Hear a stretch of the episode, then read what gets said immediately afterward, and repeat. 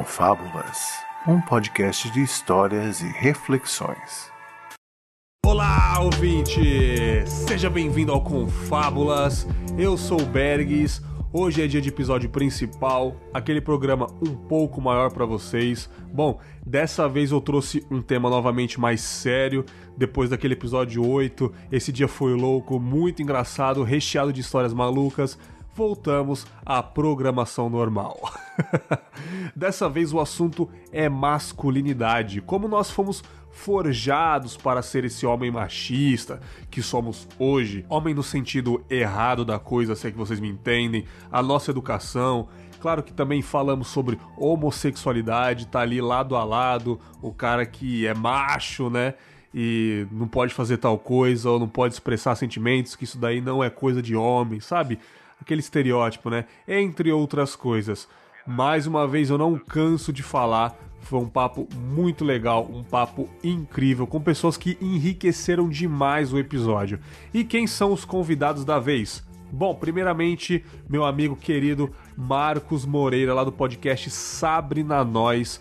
Ele já esteve comigo aqui naquele episódio junto com a Nath sobre ter um propósito na vida, que foi sensacional. Indiquei também aí na Podcast Friday, indico direto esse episódio que eu gosto bastante. Então ele está aqui hoje mais uma vez para fortalecer. Cara muito legal que tem um podcast muito bom também, qualidade 100%. Tamo junto, Marcão. Também Caio Hansen, meu querido amigo Caio Hansen do Jogo Velho TV de Tubo Podcast, faz um trabalho incrível na Podosfera sobre nostalgias. Ele esteve aqui também comigo no Reflexões sobre amadurecimento e trajetórias e está aqui de novo para enriquecer o episódio. O cara mandou bem pra caramba, fiquei muito feliz. E pela primeira vez no Confábulas aqui, senhorá Alexandre Gomes lá do Papo Editado. Para quem conhece o Senhor A na Podosfera, um cara muito maneiro, editor de podcast, tem um podcast excelente de entrevistas de produtores de podcast, de editores. É um cara muito sangue bom, muito parceiro e está aqui para estrear no Confábulas, primeira de muitas, cara. Eles agregaram demais o episódio com muita sinceridade e depoimentos incríveis, cara. E antes de começar o episódio, deixa eu passar aqui rapidaço as redes sociais do Confábulas para você que ainda não segue. Primeiramente, nossa página do Facebook, cara. Só digitar Confábulas lá em cima na aba de busca. Curta a nossa página para acompanhar os episódios, coisas que eu posto lá. Para você que acompanha mais o Facebook, tá bem legal, sempre tô ativo lá na página. Dá para você avaliar a página também do Facebook, dá para você deixar cinco estrelas lá e falar o que você acha do podcast, muito legal também. Curta a página, siga a gente lá no Facebook. O Twitter, eu não canso de falar, a base mais forte do podcast Confábulas é só digitar arroba podconfábulas ou confábulas lá em cima na busca do Twitter e siga a gente lá no Twitter, cara. Eu tô todos os dias, todas as horas lá no Twitter falando alguma coisa. Então fica o convite para você seguir lá onde eu interajo com vários podcasters, lá onde a gente conversa bastante, cara. E também meu querido Instagram, confábulas no Instagram. Siga a gente lá também, eu interajo, você pode mandar um direct, mandar uma mensagem para mim que eu tô respondendo. Eu tô bem atento sempre. E também o e-mail para você mandar sua história, mandar sua crítica, sua sugestão, mandar sua identificação, qualquer coisa. Conta um pouquinho da sua história, compartilhe um pouco do seu sentimento com a gente, que eu vou ler no final na sala do Confábulas nos episódios principais. O e-mail é contato@confabulas.com br Só mandar eu te respondo e só aguardar que a sua história vai ser lida aqui em breve. Bom, se você gosta realmente do Confábulas, faça como alguns ouvintes queridos aí, você pode ajudar o podcast crescer em audiência, você pode avaliar o programa lá no iTunes. Deixe o seu comentário lá e deixe cinco estrelinhas e você vai fortalecer demais o meu projeto. Show de bola? Só acessar iTunes e avaliar. Eu vou dar uma olhada, eu vou fazer aquele print maneiro, colocar no Instagram e tamo junto. Também existe uma maneira de manter o podcast no ar em questão financeira, dá para você apoiar, ser um apoiador do projeto Confábulas. Ser um apoiador desse projeto. É basta lá no Apoia-se. Basta acessar apoia.se barra confábulas, apoia.se barra confábulas e você pode doar a partir de dois reais. Ser um assinante, então conto com a sua contribuição aí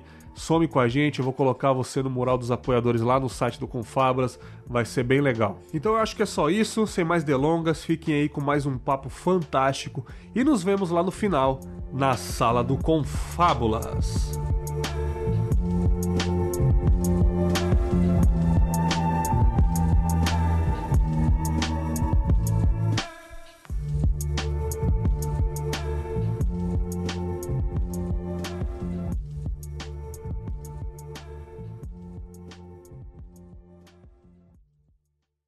Gravando.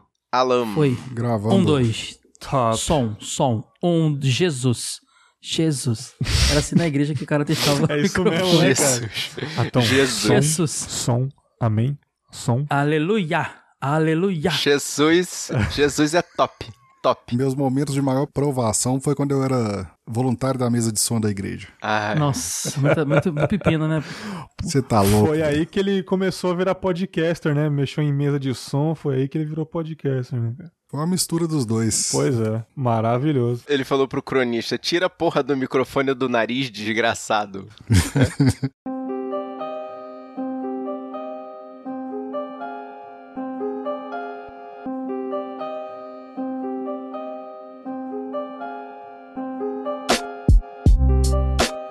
Ai. Bom, estou aqui com pessoas queridas da Podosfera. Marco já gravei algumas Oh. milhões de vezes, Caio algumas vezes. Poucas vezes. Senhora, a poucas primeira vez que está aqui no Confábulas e acho que é a primeira vez que eu gravo um episódio em si com você, né, senhora? Sim, Eu gravei um, isso aí. uma leitura de e-mails com o Renan Cirilo lá atrás, junto com o senhorá, onde eu, sei lá, eu li um e-mail de alguém, o senhorá também, mas agora é, o, é Exatamente. realoficial.mp3 agora, né, cara? Estou com a galera reunida aqui e esse episódio, cara, eu disse lá no Twitter depois que eu ouvi um dos meus episódios favoritos do Mamilos aí sobre masculinidade e sentimentos, um episódio que eu gostei demais, né? Eu até falei pra, pra Juliana lá, ô, cara, gostei muito do seu episódio, vou fazer o Confábulas também mais pra frente. Ela, pô, faz sim, é importante e tal. E estou aqui, né, pra continuar esse assunto no Confábulas e pra explicar o nome desse episódio aí, é, eu vou relembrar um delicioso tweet do Eduardo Bolsonaro, não querendo fazer ideologia política nem nada, é só apenas um tweet engraçado que ele fez,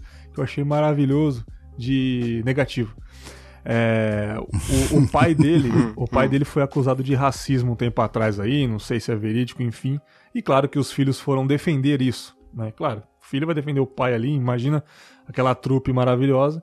E o filho falou: "Não, meu pai jamais é racista". Ele postou uma foto do pai dele abraçado com, com alguns negros ali em comissão alguma coisa. É, eu tenho até amigo. Meu pai tem até amigos negros, É, é né? tipo isso. É tipo isso. Eu não vou entrar nesse mérito aí, fica pra outro episódio, mas ele falou um negócio que eu achei interessante. Ele falou: não, meu pai, que isso, ele não é assim. É, o meu pai foi forjado no exército, e inclusive no exército tinha muitos negões. É. Ah, legal. Esse, esse negócio de negões também vamos deixar de lado, mas essa palavra, meu pai foi forjado no exército. Eu falei, caraca, bicho, como assim ele foi forjado no exército? Soou tão falso que não era pra ele ser desse jeito, então. Então quer dizer que ele nasceu uma coisa e ele foi forjado pra ser o que ele é agora, como se fosse uma marreta. É, bateu, bateu até ele se tornar quem ele é hoje. Na minha opinião, isso não tá certo. Mas em homenagem eu coloquei somos forjados para ser homem, entre aspas, nesse querido episódio sobre masculinidade de hoje. E para começar esse episódio, vamos falar uma coisa muito triste. Uma coisa que aconteceu um tempo atrás com uma amiga minha no metrô de São Paulo. Até ela. Hum. Até falar o nome dela pessoalmente, porque ela foi na televisão e tudo. Maiara, minha querida amiga. Estive com ela recentemente aí em São Paulo, fomos numa pizzaria, tirei foto com ela, amiga de primeira série, tá ligado? Estudei com ela a vida toda. É, ela estava no metrô, é, encont- foi um feriado, esse feriado que passou aí, não lembro. É, ela estava indo encontrar um namorado. Enfim, é uma menina que sofreu muito na vida já, com relacionamentos. Sempre me contava dos namorados idiotas que ela teve, maltratava ela, ou, ou era machista, ou oprimia e não sabia ser uma pessoa digna, né? E, enf- e finalmente ela encontrou uma pessoa muito legal, um cara aí estudante, é, já tá no doutorado, tem uma família legal, um cara super gente boa, entendeu? Não tive a oportunidade de, de conhecer, mas o jeito que ela falou dele, eu falei, caramba, finalmente ela está feliz. E eu fiquei feliz por ela. Então ela estava indo de encontro ao namorado. É, quando ela estava na estação do metrô, whatever, qual a estação que era, quando um cara simplesmente cantou ela, mas assediou, ficou olhando pra ela e chamou ela de gostosa, delícia, alguma coisa do tipo. Ela, no seu direito, não gostou. Ela podia ter gostado também, não tem nenhum, problema se ela gostasse. Mas quando a pessoa não gosta, é aquela famosa frase: não é não, certo? Sim, com Exato. certeza. Ela apenas falou: é, para de ser nojento, sai daqui, seu nojento, alguma coisa do tipo. Também tava no seu direito de xingar. Tudo bem. Foi aí quando o cara deu um murro na cara dela, né? Caramba. Que isso, cara? O cara meteu o soco na Que cara isso? dela e ela usa, usa óculos, então cortou os cílios dela e, e essa parte escolhe um, um melado danado, essa parte do rosto aqui, qualquer cortezinho. Então, tipo, a galera inteira vendo o cara, eu acho que ninguém fez nada ou não conseguiu pegar o cara, o cara saiu correndo, fugiu, enfim. E ela é uma mulher muito corajosa, essa minha amiga. Desde criança eu admirava a coragem dela, era muito impulsiva, brigava com os outros também. E ela foi na televisão, cara. Foi na Record lá, nos jornais sensacionalistas que tem na Record. Mas foi dar a cara a tapa lá, foi mostrar o hematoma, falou que aconteceu isso. E ela falou que tá tentando achar o cara até hoje. Não sei se vai conseguir, né? Mas essa coragem eu achei interessante. Fez vídeo no Facebook chorando, enfim e tal. Fiquei muito emocionado, conversei com ela horas no WhatsApp. Mas o ponto é isso. É, por que, que o cara fez isso? Porque ele recebeu um ponto negativo. Ele foi impedido de fazer o que ele, como homem, acha que teve o direito de fazer. Chamar de gostosa e simplesmente a pessoa tem que aceitar isso. É porque, em tese, isso é um direito natural, né? A sociedade impõe ao homem o direito natural de, de, de, de cantar, assim, de fazer da mulher um, um objeto, Sim. né? De, de repente, na cabeça desse cara fosse um objeto de admiração ou, ou algo que fosse é, criado pra poder preencher o ego dele, a vontade dele, mesmo que imediata ali, né? E digo mais, na cabeça do cara, do- com essa lavagem cerebral que é feita, ele tá fazendo um bem a ela. Ele acha que muitas vezes tá elogiando, fazendo que ela deveria ficar grata a essa, sabe? Isso é muito Se render muito de louco, cara. primeira a, a atitude dele, né? Eu parei aqui pra, pra te elogiar, eu estou, fica- sabe? Não entende que ele tá, tá invadindo um espaço e tudo mais, assim, Sim. sabe? Não, é, assim, não, não existe a falta do direito de ele fazer a abordagem desde que houvesse o respeito e a educação devidas, né? Mas já chegar assim de patada é extremamente desconcertante. Tanto pra ele, o exemplo que tá passando, quanto pra mulher, que ela não merece isso, né, de jeito algum. Sim. E sem contar a conclusão, né? Um soco na cara. Pra Pô, de- isso cereja aí, do isso aí. É, eu, eu nem vou entrar nesse mérito, que isso aí é crime, cara. É crime, é, é, e no caso, nesse caso, como é, mesmo que imediatamente foi criado um laço de relacionamento ali, porque houve a vontade dele de, de tê-la num, num relac- num- numa relação, né? Ele, ele criou ali imediatamente uma relação quando chamou ela de gostosa, quando fez a cantada, coisa e tal. É, esse crime dela, dele seria passível de prisão mesmo. Sim. Não só a lesão corporal simples da, da lei de, de crimes de menor potencial, né? Sim. É, mas o que me- mais me chateou, é claro que essa situação me chateou, é, foi como que eu percebi que muita gente tem esse pensamento. Não fez pessoalmente o que ele fez, mas o pensamento a gente pode a gente pode deduzir que a pessoa faria a mesma coisa. Por exemplo, ela foi na Record, o vídeo dela tá no Facebook do jornalista falando com ela, e os comentários embaixo são as coisas mais aterrorizantes que eu já li em muito tempo, do tipo, ela estava com roupa de academia, não precisava estar vestida desse jeito.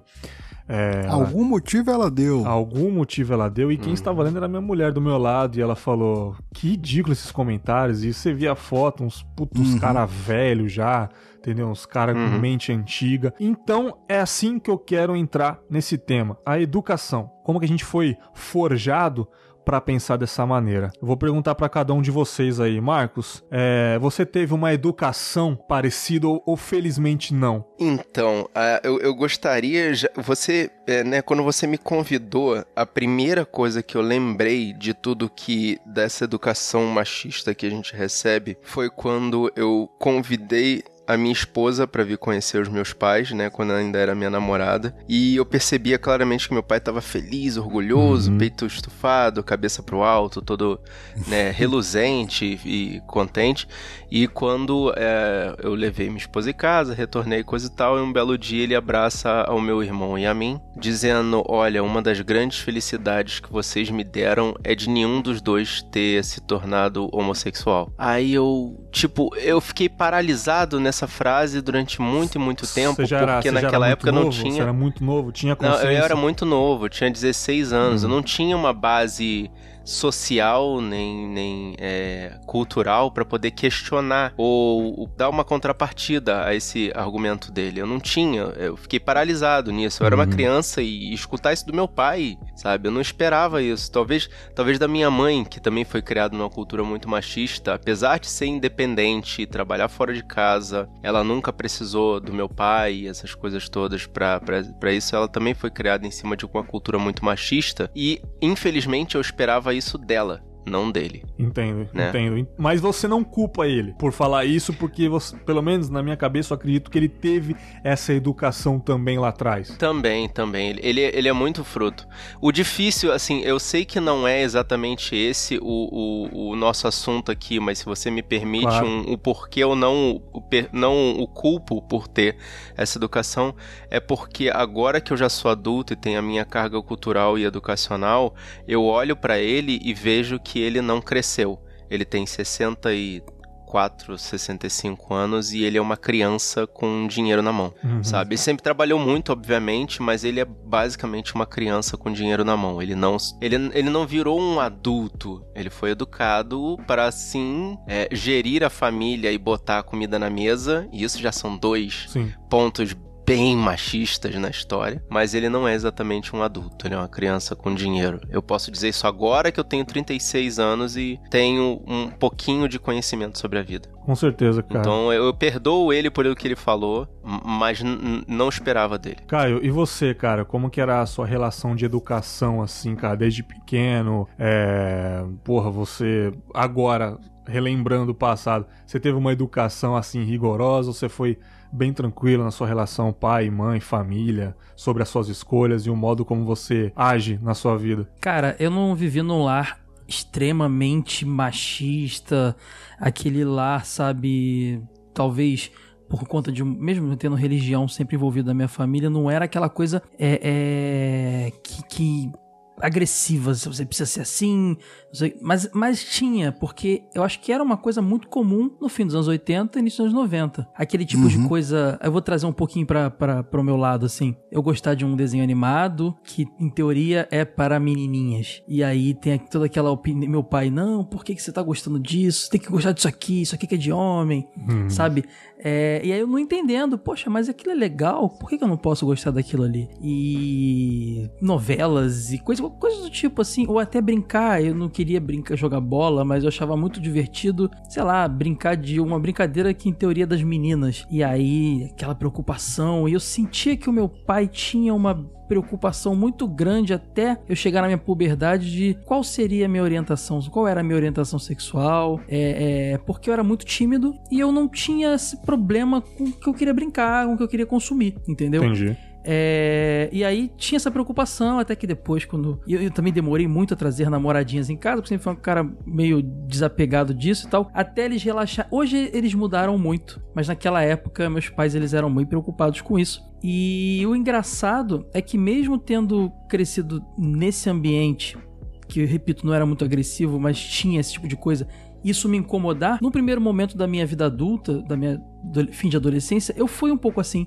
Entendi. É o que eu falo, a gente meio que sofre uma lavagem cerebral. A gente começa a achar que aquilo ali é o certo. Poxa, eu era criança, não entendi. Até eu começar a entender. Hoje em dia, a informação é muito maior, né? E você começa a entender que isso é machista, que isso não é bacana, que não é assim. E aí você uhum. ou abre a cabeça ou não, né? Ou você também aquele, tem aquele, aquela galera que, mesmo com a informação, ela prefere. Não, não, eu não concordo com isso e tudo mais. Mas eu, mesmo tendo vivido esse ambiente levemente é, é, é, impositório, assim, que, que, que uhum. impunha ser masculino e tudo mais, eu fui um pouco assim no meu início de vida adulta. Tem até umas histórias loucas que eu vou contar no decorrer do podcast, que hoje eu tô totalmente, completamente fora disso. Mas, quer dizer, tô, não, a gente tá sempre lutando contra isso, Sim. na verdade, culturalmente. Mas eu tô bem mais afastado e me policiando bem mais e tudo mais. Mas não, mesmo eu, eu, eu segui. Eu não gostava de como eles agiam, mas me tornei igual. É muito engraçado isso. É. O Alexandre, para quem não conhece, o senhor A também, é, querendo ou não, você é o mais velho aqui, né? Logo, Sim. uma geração anterior. É, acredito eu que a educação foi um pouco mais diferente do que a nossa aqui. Até mais do que a minha, que eu não tive figura paterna, por exemplo. Como que era a sua educação? Como que seu pai, ou sei lá, se você teve um pai presente, não sei. Como que foi a sua educação na infância sobre isso? O que você lembra? Como que você foi forjado para ser hoje, assim, na sua opinião? Cara, é, é uma situação curiosa pelo seguinte, é, eu tive, né, eu fui criado com meus pais, pai e mãe, Uhum. mas ambos muito fechados, entendeu? Muito. Era aquela casa assim de pouquíssimo diálogo, isso em tempos bons. Se o tempo tivesse fechado, era pior ainda. É, de zero de diálogo. Aí todo aprendizado vinha, é, e é, é o que é mais perigoso, por exemplos, do que por diálogo. Porque hoje, eu, como eu tenho né, filhos, um filho já grande e dois, duas pequenas, é, eu aprendi o seguinte: suas palavras têm muito pouco valor perante suas atitudes, entendeu? Putz, com certeza, o que, cara. O que você faz, cara, você pode falar assim, não faz isso o dia inteiro. Uhum. Mas se você não der um exemplo de não fazer, vai ser copiado o que você faz, não o que você fala. E sim, tive vivi dentro dessa cultura muito muito machista em, em vários aspectos, entendeu? Vários, vários deles. Mas eu tava lembrando uma coisa esses dias, cara, assim, eu, eu, eu não sei é, separar se isso é uma coisa pessoal, de caráter ou de, sei lá, de convivência com outras pessoas, mas eu tava lembrando uma situação curiosa. É, eu fui ganhar uma camisa esses dias, foi até minha esposa, foi comprar umas camisas pra mim, e no meio tinha uma camisa rosa lá, mas eu não sei se você ia usar a camisa rosa e tal. Cara, aí me veio um flashback, assim, de anos 80. Sim, ah, cara. Até sei onde você vai chegar, pô. Não, mas assim, é, eu não sei se é isso que você tá pensando, mas foi o contrário. Eu tinha comprado na época, acho que foi logo os primeiros salários, eu comprei uma, mas o que eu tive que aguentar com essa camisa, filha, mas assim, eu fui resiliente, entendeu? Aham. Mas não quero dizer que com isso que eu sempre fui o, o desconstruído, o desconstruído, a Desconstruído. palavra não vai sair. O desconstruído um. Não, não fui, entendeu? Assim, tive algumas atitudes extremamente babacas ao, ao longo da vida, talvez nada ao ponto do, do cidadão aí que agrediu a sua amiga, mas aquelas coisas que pra gente, cara, assim, na época,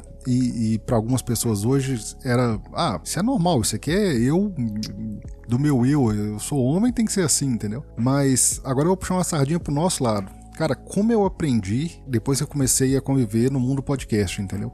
Uhum. como alguns conceitos foram quebrados, porque muito do que eu aprendi vendo, aí eu, eu- é que eu vim é que eu vim ver agora como era errado, entendeu? Sim. Aí foi onde eu aí foi onde eu, é onde eu falo a questão da, da atitude da pessoa, se é pessoa, eu não sei se é pessoal ou não, se é de caráter ou não, porque aí tem aquilo que a gente falou aí atrás, o cara que opta por continuar resistindo e às vezes até continuar fazendo um papel extremamente é, terrível de que, ah não, eu sou contra isso e eu vou comentar em tudo que eu ver, eu vou lá dar um comentário, um seu trollzão, etc, etc. Aham.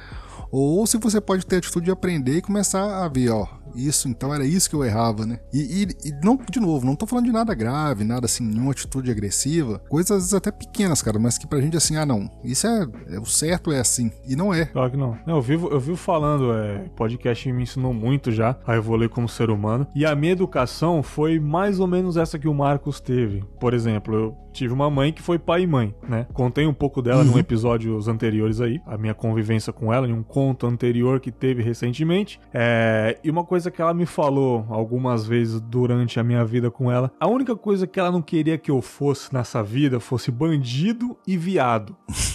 É, Nossa. pode parecer um pouco Tá aí, pesado, né? Bandido, lógico, né? Não precisa nem falar. O lance de viado, eu entendo ela, sabe por quê? Eu sabia que ela não tinha preconceito. Tanto porque eu tenho pessoas na família que são homossexuais, tem um que é da família que hoje é trans, sacou? E essa pessoa morou comigo muitos anos porque perdeu a mãe recente, perdeu a mãe muito jovem, ele era criança, minha mãe cuidou dessa pessoa. Claramente minha mãe sabia que ele era já desde criança, desde novo, e minha mãe amava ele, cuidava como se fosse um filho, protegia dos outros. Então depois de grande, eu percebi que ela não tinha preconceito, ela apenas tinha medo que eu sofresse com a sociedade. Exatamente. Entendeu? Claro Uhum. que na hora eu nem falei, ah, minha mãe não quer que eu vire viado. Também na minha cabeça a gente virava, sacou? Criança. Mas depois eu percebi, cara, não é que ela não gostava. Tanto que aconteceu uma coisa inusitada um, um dia no mercado, eu, ela e, e- e esse meu primo, né? Sobrinho dela. E eu acho que ele esbarrou no, no, no carro em supermercado de uma cliente, a cliente xingou ele de viado. Ele ficou puto e minha mãe ficou puta com ela e brigou com ela no meio do mercado lá proteger ele. Entendeu? E ele ficou Uhum. meio cabisbaixo e ela foi lá consolar ele, fala: Não, esquenta não. E ali eu percebi: caramba, cara, se ela não ligasse, eu acho que ela nem tava criando ele junto comigo, sacou? E, porra, tenho, tinha amigos na infância que claramente eram e depois saiu do armário é, depois de grande, porque acho que na infância nem sabia que era. E, tipo, convivia comigo e minha mãe adorava essa pessoa também. Então é isso. E eu acho que na cabeça do seu pai, Marcos, era esse medo também, entendeu? Talvez, talvez fosse um pouco o medo, o medo de, sofrer, de, de, desse, da sociedade não compreender. Porque na minha cabeça, cara, na minha cabeça ele não ia, ele não, ele não ia te deserdar. Ah, você fala, pai, eu sou homossexual, eu sou homossexual, é difícil de aceitar? Pode ser difícil de aceitar para ele, mas ele não ia te jogar para fora. Ele ia continuar Não, chamando. é exatamente. Ia ser um complemento daquele peso da responsabilidade que todo pai tem. Eu, é exatamente isso. É, é, é, é o medo de sofrer mais do que o necessário, porque de uma certa forma, apesar de a gente nos anos 80 ter tido uma criação um pouco mais, digamos assim, tá, protecionista, uhum. principalmente pela situação que estava acontecendo, econômica, política, essas coisas todas, a gente foi criado com um pouco mais de proteção, principalmente porque meus pais ambos são médicos, então a gente tinha uma situação um pouquinho mais privilegiada com relação ao resto da população, então eles criaram uma bolha em volta da gente, meu irmão e eu. Uhum. Então a gente, ele, ele, ele criou a gente protegendo, mas também um pouco, obviamente, criou para o mundo, né, para conhecer o mundo. E esse medo dele ter que estender essa bolha por um pouco mais de tempo por causa dessa possível situação de um de nós podemos ser homossexuais uhum. e aí a sociedade não ia compreender, né, como, como compreende hoje, que eu acho que tem, a internet facilitou um bocado as coisas aí, né, a pessoa que quer realmente se esclarecer, quer ser melhor, quer entender como funciona esse mundo, ou quem quer sair do armário, ou quem quer conhecer o seu filho que está saindo do armário ou conhecer o seu pai que está saindo do armário, por que não? Precisa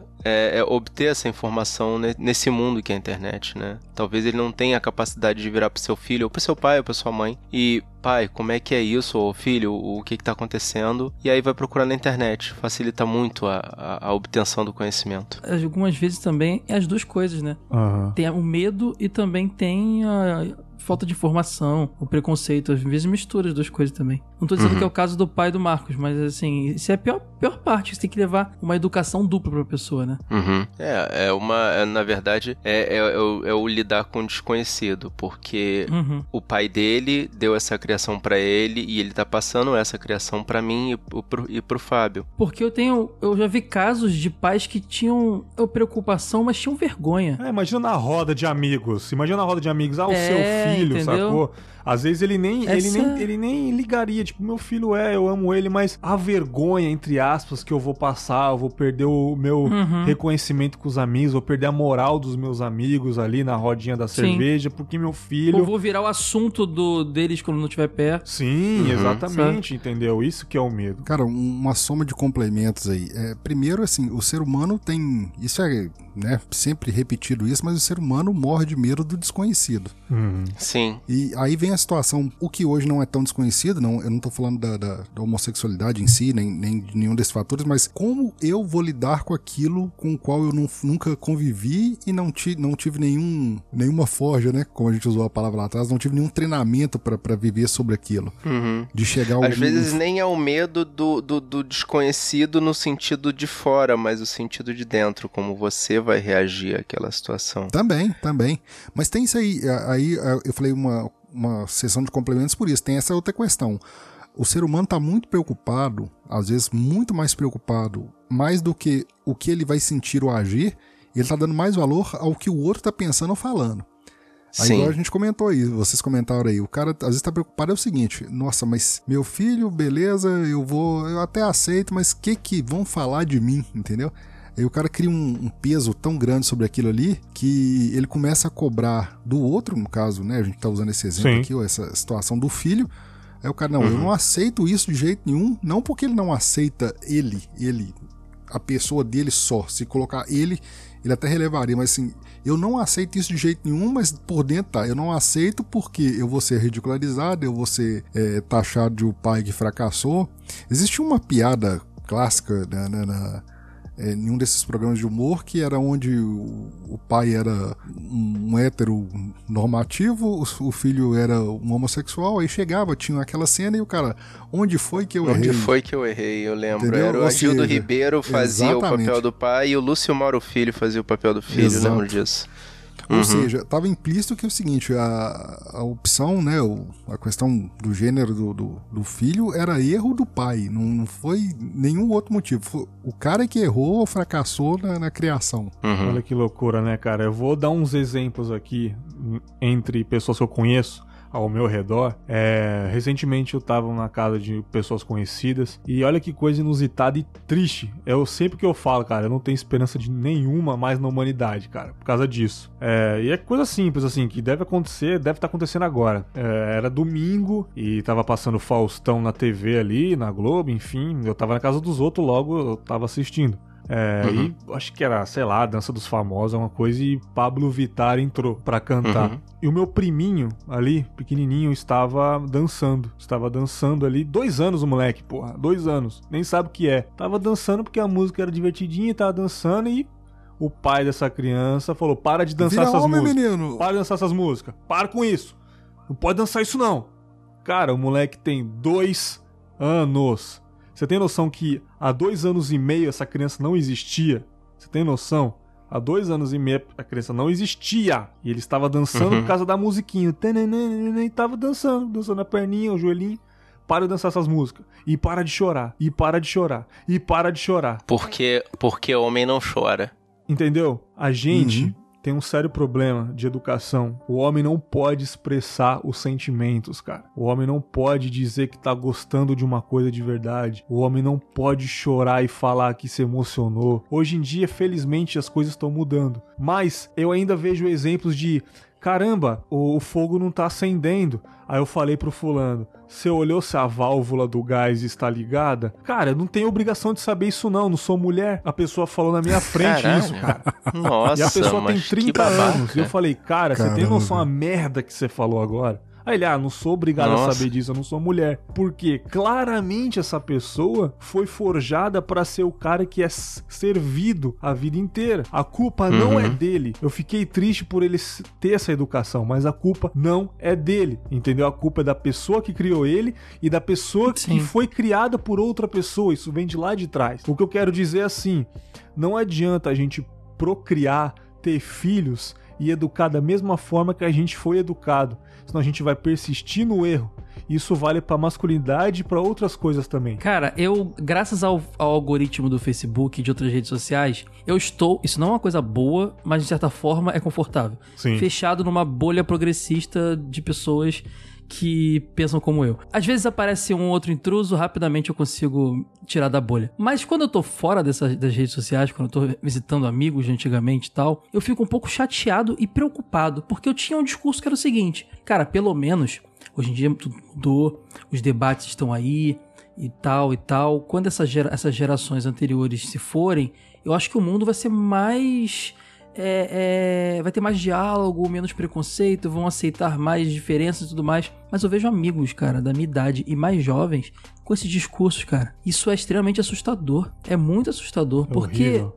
tudo bem, eu sei que eu- o meu círculo de amizades é uma coisa mais progressista, como eu disse, e tudo mais, mas ah, eu penso, cara, eu sou tão, eu sou tão por eu estar consumindo esse tipo de conteúdo, eu sou tão afogado de conte- de debates interessantes e tal. Será que eles não chegam pra essa galera? Onde está o erro disso, é, dessa, dessa compartilhamento de informação? Ou será que eles simplesmente, simplesmente se sentem confortáveis em não mudar, entendeu? Aham. Aquilo que o Ceará falou, aquele pessoal que simplesmente não quer mudar e ainda questiona e vai lá debater. Porque é Sim. confortável ser o, o, o, o, o, macho alfa, sabe? É, o medo muito- da novidade, cara. É, a sociedade, cara. ela, ela, ela preza pelo status quo. É difícil muita absorver gente jovem informação pensando nova. igual gente velha, cara. Velha no sentido de, de mais velho mesmo. Então, assim, Uhum. o que era pra ser o contrário. A minha avó, a minha avó, ela é extremamente. Eu não, eu não consigo chamar minha avó de homofóbica, porque minha avó já é uma senhora muito Não, não tem idosa. culpa. Não adianta. Não tem, não culpa. tem. Não precisa, Já não cansei precisa de ter de- esse de peso na cabeça. Não precisa ter esse peso. É, Pessoas de entendeu? 80 Mas- anos não vão mudar a cabeça e ficar tranquilo. E eu vejo ela com discursos mais leves do que amigos da minha idade. Olha que louco, né, cara? Tá Isso que é entendendo? triste. Muito assustador. Não, Bergs, é É assustador. assustador. cara. Triste é pouco. É assustador, porque você pensa, tá, é, um, é, um ciclo, é um ciclo sem fim. Não tem essa renovação de pensamento. Tudo bem, você pega, por exemplo, a questão, questão do racismo. Vai lá para os Estados Unidos, na época lá do, das leis do Jim Crow e tudo mais. Beleza, mudou muito, mas ainda existe. Tá velado, uhum. entendeu? Não era para existir. Caralho, cara, teve um tipo clipe coisa, que eu sabe? vi hoje que eu tava pesquisando essas coisas de, de, dessa discussão que a gente ia ter agora. E eu cheguei ao clipe, ah, eu tenho que, eu Ah, tenho que lembrar. Childish Gambino, né? Aquele cara que é o Esse caraca, cara, Genial, que é um tabefe na nossa mente, né? É, pegando a analogia do racismo, na- mais ali naquela cultura norte-americana e trazendo agora pra questões de machismo e homossexualidade, esses debates. Eu não sei se vai ser a mesma coisa. Se talvez no futuro uma pessoa trans andando na rua não vai sofrer aquela agressão direta, mas que ainda vai ser velado, sabe? Se sempre vai ser isso, até quando, sabe? É assustador, cara. Quando você vê alguém da sua idade com discursos mais leves que a sua avó, Porra, religiosa, sabe, que viveu. Não, não que a religião só tenha preconceito, mas é mais comum esse tipo de debate dentro, preconceituoso ali dentro, infelizmente, pelas pessoas.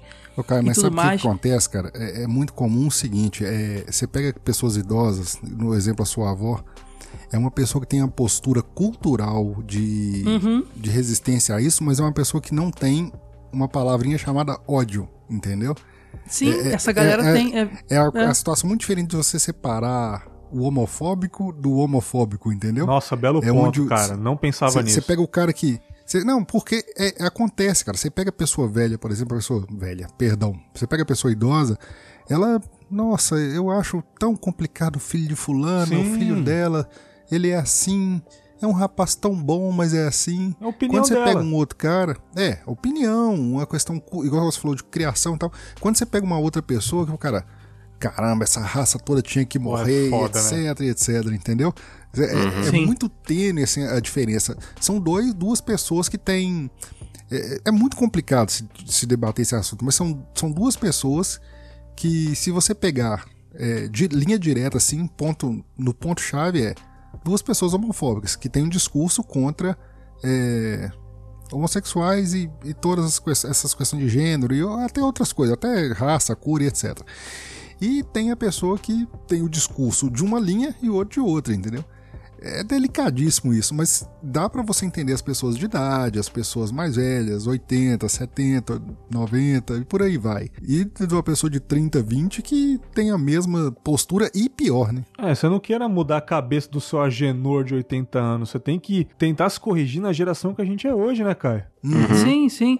Não, eu tava naquele discurso agora do, pô, será que a informação chega demais pra mim? Que de certa forma eu tô no meio e não chega pra essa galera? Mas por outro lado, o senhor falou uma coisa interessante: tem um simples ódio. Até chega, mas é- ela, ela simplesmente odeia. Cara, como se cura isso? Tá entendendo? Será que educação pode acabar com ódio? É assustador, é assustador. Mas é, é uma boa. é, Eu até ia falar com você, cara, que assim, eu, eu não uso mais tanto rede social quanto eu usava antigamente, cara. Até eu fico meio chateado de não conseguir interagir tanto no Telegram quanto eu gostaria. Mas é porque eu tô agora numa, numa onda meio de, de me livrar dessas interrupções, né? Eu tô tentando focar em outras coisas. Que inveja. O legal, na verdade. É, bom, deixa pra lá. Vamos, vamos, vamos andando com essa conversa. Ah, o, o- eu acho que é até legal você tentar manter essas pessoas que são é, fora da sua bolha, porque não é só o exercício da tolerância, é você tentar respeitosamente ver o ponto de vista daquela outra pessoa, entendeu? É você exatamente fazer o que ele não está fazendo. Ele está disseminando o ódio, é, mas você vai dissecar o ódio dele, você vai querer saber o porquê dele estar distribuindo esse ódio todo, entendeu? Sim. você tentar transformar essa situação que é agressiva, claro, que tem o objetivo de machucar, numa ciência, Sim. entendeu? Eu acho que estudar esse ódio é Sabe importantíssimo. as coisas que eu acho triste, cara? É triste eu chegar, tipo, num ambiente de churrasco e todas as mulheres estão reunidas conversando na cozinha, preparando as coisas na cozinha. Os homens estão sentados do lado Uhum. de fora com a latinha da escola, falando de futebol Sim. e falando de mulher. Olha que bosta, falando de mulher gostosa enquanto as suas próprias mulheres estão na cozinha cozinhando. Entendeu? Às vezes eu falo, Uhum. caramba, eu devia ter mais amigos aqui onde eu moro. Mas eu não consigo, por esses motivos. Às vezes eu vou num churrasco de algum amigo de empresa ou de algum amigo da minha mulher que conhece fulano, eu vou e eu me deparo com essas situações e eu não consigo me encaixar. nesse novo homem de hoje, sacou? Às vezes eu falo, será que o errado sou eu em pensar completamente diferente dessas pessoas? Não é possível que eu estou tão errado assim, cara. Não é possível que eu sou a ovelha negra desse ambiente aqui. Não é possível, mas de qualquer forma eu fico no meu canto. É triste você estar Uhum. tá numa roda de homens falando de futebol, que é super normal, e chegar um homem com uma voz um pouco mais fina, conversar e quando vai embora, essas mesmas pessoas que estão na roda comentam sobre a voz fina daquele cara. Como se fosse, nossa, ele tem a voz um pouco mais fina, eu acho que ele corta pro outro lado. Olha que coisa ridícula, e a gente tem que dar aquele sorrisinho. é, né? Se eu falar, não, eu não concordo, veja bem, porque vocês estão sendo Cara, eu, preconceituosos. eu desisti disso aí, viu? É foda, cara. Eu não consigo tomar uma atitude, sabe? Eu apenas abaixo a orelha e saio de Então fininho. você É, vai estar a você vai perde tá gritando pra parede, cara. É. A gente perde por ser minoria, realmente. Nós somos a cansa, minoria, então? Cansa, é. Sim, Uhum, sim. sim. Você não tá Cara- errado, Berg. Só que você é um- uma minoria. Você tá, longe do sozinho seu- no meio dessa multidão. Cara, eu acredito que vocês façam, fazem nesse ponto igual eu. Se eu pego uma brecha ou um, um, um gancho pro debate, que eu, que eu vejo que tem uma abertura, eu até converso, entendeu? Cara, Depende não é da bem pessoa assim. também. Isso, É. isso. Ah, Se você- agora eu aprendi com a minha esposa a ter muito sangue de barata e eu, ela, eu adoro as formas como ela consegue encerrar conversas com uma categoria ímpar que às vezes ela é contra as ideias da maioria que tá na mesa conversando e ela tem a capacidade, e como eu disse antes, o sangue de barata, de falar simplesmente não, aí a conversa para por 10 segundos, ela vira as costas e sai, ela não expõe as explicações dela, ela não expõe o ponto dela, ela só fala que é contra e ponto final. É pra encerrar a conversa, sabe? sabe? Interessante. É aquele dias- ponto pra mostrar pra eles que ela tá incomodada e mesmo assim, sabe, desmontar eles, fazer aquela aquela aquela balela, né, aquela pataquada toda e se encerrar. Esses dias eu tô lá no serviço aí, eu- eu tô no serviço aí, tô, tava eu e o faxineiro. Hum. Rapaz muito humilde, rapaz não, assim, já tá mais puxado pro senhor, Sim. muito humilde, muito, muito coisa assim, criado em roça e tal. Tanto é que a paixão dos caras é mostrar uns vídeos que ele faz na roça dele lá, etc. Não. Aí começou um papo, ah, porque você viu no jornal que fulano que matou ciclano? Eu falei, cara, não, não vi não. Mas o que que tem? Uhum. Ah, porque o cara que morreu, o cara era homossexual. Na verdade, ele nem usou essas palavras, foi algo mais pejorativo. E Hum. o outro era isso, e era aquilo, aí começou aquele discurso. Mas também esse povo que mexe com isso. Eu falei, eu falei, cara, assim, vamos fazer o seguinte: acaba de varrer que eu tenho mais coisa pra fazer. Foda, né, cara? Não, depois eu pensei, cara, eu tô sendo até meio grosseiro, mas assim, aí, aquilo que a gente falou lá atrás de novo, cara, assim. Eu- Quando eu olho pra ele, eu falo assim, cara, mas acho que não tinha como ser diferente, cara. A, a postura dele, o, o tipo, a conversa, o diálogo, o vocabulário. Você vê que é uma pessoa extremamente humilde, criada numa de roça, entendeu? Assim, não, não que roça seja pejorativo, talvez por, por falta de outra palavra, mas aí você vê que o discurso é um discurso replicado. É algo que foi programado pra pra ser Posso aquilo. te dar uma sugestão de filme que eu fui ver e fiquei chocado e, tipo, reflete um pouco esse tipo de educação?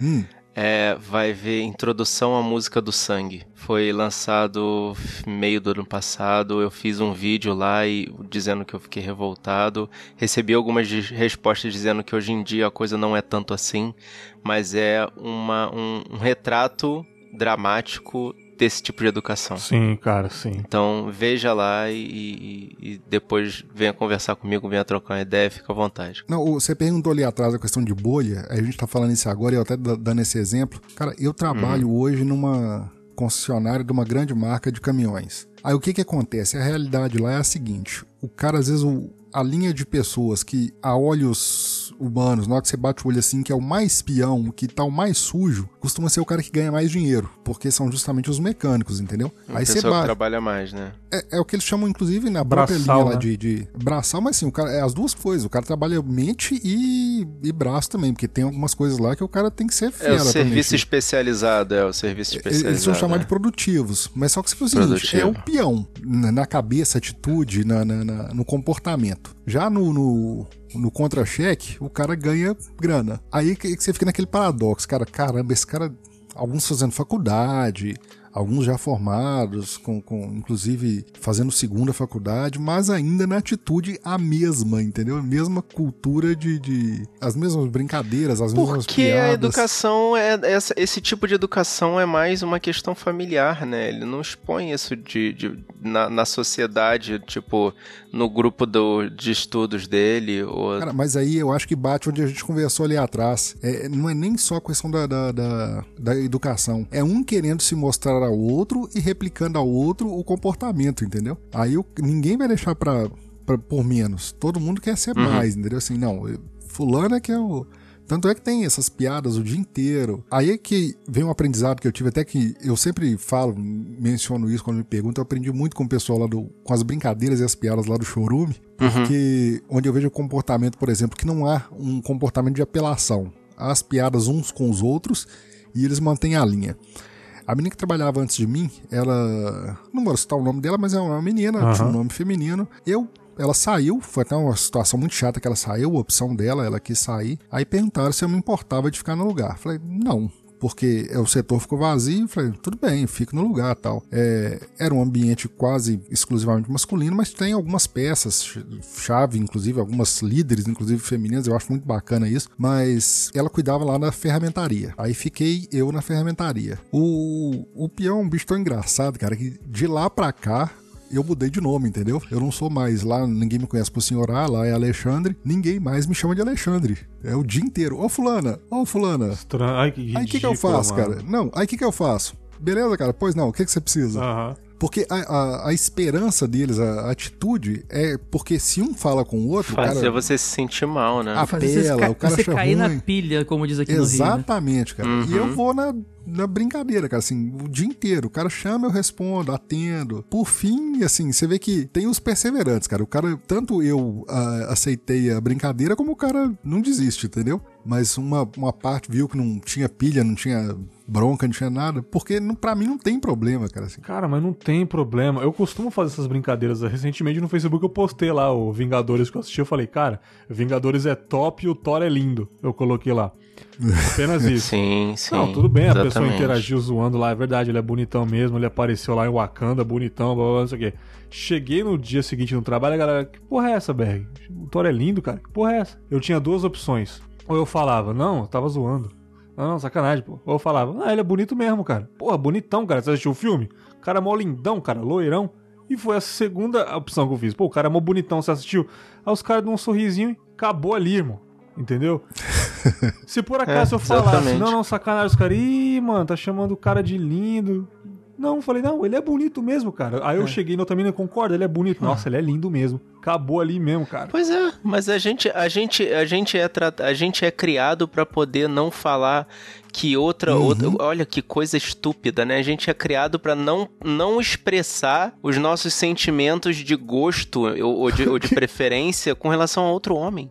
Não, Qual é o problema doido. de você dizer que o, que o outro homem é bonito, cara? E e olha que louco, aqui no Rio tem uma, uma- um termo que eu acho muito escroto, que são os caras que querem elogiar a beleza de um cara, mas não querem dizer que ele dizer bonito. Aí ele fala: Esse cara é pintoso. Esse cara é pintoso. Ah, que Cara, ódio eu- dessa expressão. Ele é, pinto, Pintoso. é, ele é. Não, pintoso. aqui no Rio de Janeiro Aqui no é Rio é pintoso. pintoso. Cara, eu, é, é tipo É. isso. Aí eu fico, É cara, tipo isso. você tá dizendo que ele Caralho, é que bonito, só que merda, você não né, tá usando a, a palavra, sabe? É ridículo. É, é a pessoa não ter a coragem de usar a palavra bonito. Exatamente, cara. E ó, no meu trabalho, eu trabalho num órgão público bem antigo, bem tradicional, e eu sou eu sou muito diferente das pessoas. Até tirando desse, desse lance de, de, de, de homofobia, trazendo apenas pra comportamento do macho padrão. Porque você, mesmo que o cara não te associe a, um- a- a uma pessoa homossexual, você tem que seguir a cartilha. Por exemplo, eu não sou um grande apreciador de futebol. É, eu também já fui fui, hoje mais. não- não sou vascaíno, então não. é difícil você. É difícil. É, sofrendo tanto com o time, é difícil você continuar gostando de futebol. E aí, cara, eu, não- você, você é tratado como um alienígena, porque você é um cara que não gosta de futebol. Aí, às vezes, eu tô conversando com as mulheres do meu trabalho, com as meninas, e eu falando de Masterchef e de programa do GNT, de, de, de culinária. Aqui na minha casa, eu não faço quase nada de manutenção, porque eu não tenho muito talento pra isso, não, e nem gosto muito. Tô, tô me esforçando agora. Mano, e, eu- e minha esposa não cozinha nada, e eu faço mercado e cozinho pra- bem pra caramba, entendeu? Então, assim, ela já nem tenta, ela, tua comida é ótima. Então, assim, eu Cara, não eu tô tenho. aprendendo agora. Eu não tenho esses problemas, sabe, de, de hoje em dia. Como eu disse, eu tive no passado, hoje não. E lá no trabalho eu tô conversando essas coisas e os caras ficam, caramba, tu vê isso mesmo? É, tua esposa, né? Eu falei, não, cara, sou eu Mas, mesmo que gente, qual o problema? Ela acha, um- É a ela acha um porra, inclusive, assiste, eu é. ficar vendo o dia inteiro vários programas iguais no GNT de como organizar melhor seu armário, de como, de como, de, de culinária sem glúten. Cara, é- Você entende, e daí, mano? cara, saca? E daí? E muitos, e vira e mexe, eu descubro amigos que falam: pô, eu vejo, cara. Aquele cara que tava escondidão e quando viu que tem alguém que se manifestou Cara, e isso foi é de boa, ótimo. aí ele se sente confortável e fala: "Não, Você eu curto." vê ele acender nessa hora, né? Você ele vê aquele cara se final iluminar, você- né? É, aí você vê que no final sobrou só um cara que, tipo, continua com aquele discurso de tá errado, tá errado, tá errado. E aí o Mas cara ele acaba... vira a minoria do local. É tipo, É, é, tipo um exatamente. baile que os meninos estão todos parados, aí um que é mais pra frente começa a dançar e vamos, galera, vamos. Aí o outro já começa a dançar junto, sacou? E sabe o que você Exatamente. percebe? Que no final todo mundo queria estar falando do GNT e tava falando Todo de futebol mundo. porque tava seguindo a cartilha do homem macho alfa. Pois Mas, Cara, porra, Exatamente. É ridículo isso. Aí tem que ter É um mais triste. corajoso, no caso, pra puxar o negócio, sabe? Eu levo isso até ao caso extremo, cara. Tenho um padrinho que ele já, já morreu, já se foi, mas ele deixou de, vamos dizer assim, de herança pra família quatro filhas. Que ele, eu não sei se é inveja do, da, da família do meu pai, né? Mas eles eram muito próximos, apesar do, desse padrinho ele ser dono de restaurante, o meu pai era médico, eles tinham uma vida economicamente semelhante, mas ele tentou ter um filho até o fim da vida. Ele teve quatro meninas, só que quando a, a, a mais nova ela nasceu e foi constatado que ela tinha síndrome de Down, ele achou por bem fazer a vasectomia para poder parar de ter filho. Mas ele tentou porque tentou, porque tentou e deixou essas quatro meninas aí. E assim, aparentemente essa, essa sensação de derrota fez com que ele se aproximasse mais da gente. Ele era mais íntimo comigo e o meu irmão do que ele era com as, as filhas dele. Uhum. Que no final das contas ele acabou criando, as criando, claro que ele deu muito carinho, deu muito amor, mas ele as criou para serem, eh, vamos dizer assim, machos alfa. Sim, sim. Tipo, donos de, empre donas de empresa, obviamente, porque elas tinham que ser donas do próprio nariz, e isso eu dou muita razão a ele, mas pessoas muito forjadas para encaixar nos, nos preceitos machistas. E isso é meio paradoxal também, Sim, né? sim. Porque se ela é independente e vai encaixar no preceito machista, ele cria um conflito aí no meio.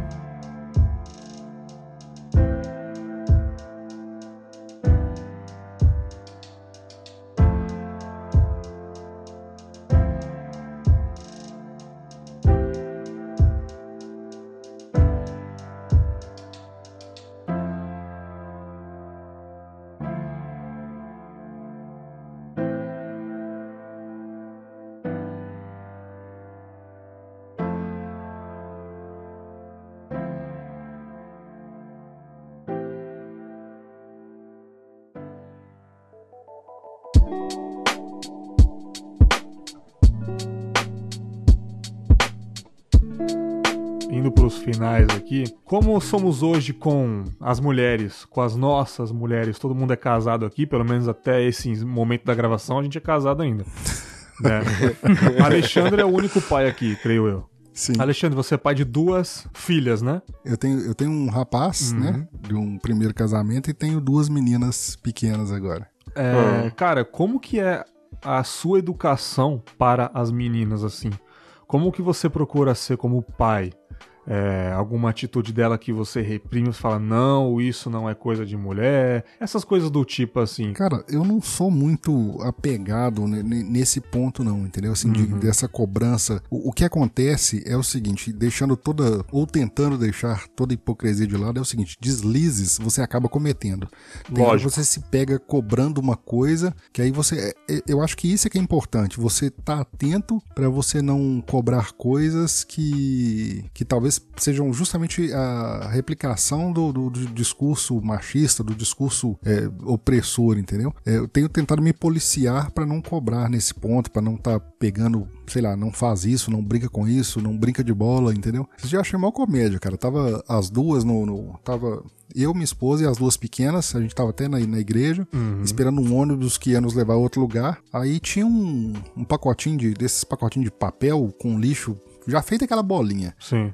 Uhum. Aí uma saiu de brana a outra, eu falei, caramba, velho. A curiosidade que eu achei foi o seguinte, porque não me preocupei, entendeu? De, ah, tá jogando bola na rua, duas meninas e tal. Eu uhum. achei curioso, eu falei, caramba, essa menina tá com mais desenvoltura do que eu, porque eu não tenho nenhuma aptidão com bola, né? Acho que a minha preocupação foi essa, não foi do, do, do que tava fazendo. Mas uhum. aí é uma opinião minha. Eu, te, eu, eu, eu tenho que estar vigilante boa parte do tempo para não cair nessa de, de replicar e de cobrar uma coisa que é uma situação que hoje me desconforta. Que, mas que, apesar de me desconfortar, se não se não estou atento, você acaba cometendo de novo. Uhum. Não, com certeza, cara. Eu, na minha opinião, nós homens ainda cometemos deslizes, como o Alexandre falou. Eu com certeza, uhum. eu não sou machista, mas tem momentos que a gente acaba sendo. É, por exemplo, eu vou citar um lindo episódio do Papo Delas foi o papo delas 10, é, que foi porque nós, homens, fazemos o que fazemos, né? Cara, me permite. Me... Excelente, cara. Eu chamei a cafeína e falei assim: ó, vou te dar o feedback aqui, porque você tava mais à mão aqui no, no, uhum. no Telegram. E falei, replica pras meninas, cara. Eu achei fantástico o episódio. É, eu tenho muito orgulho da uhum. cafeína, uma das minhas melhores amigas aí da Podosfera hoje em dia. E Porra, o depoimento da Rafaela no episódio foi muito maravilhoso, cara. O Alexandre tá ligado, Alexandre uhum. ouviu. Falando do relacionamento que ela teve, enfim, do tanto que o homem, é, o ex dela, era rude com ela e mandava ela calar a boca e não deixava ela falar. Na frente dos amigos tinha vergonha de apresentar. E ela foi falando e eu fiquei, eu fui ficando emocionado. Não porque eu fui assim, acredito que eu nunca fui assim, mas algumas atitudes com certeza eu me identifiquei.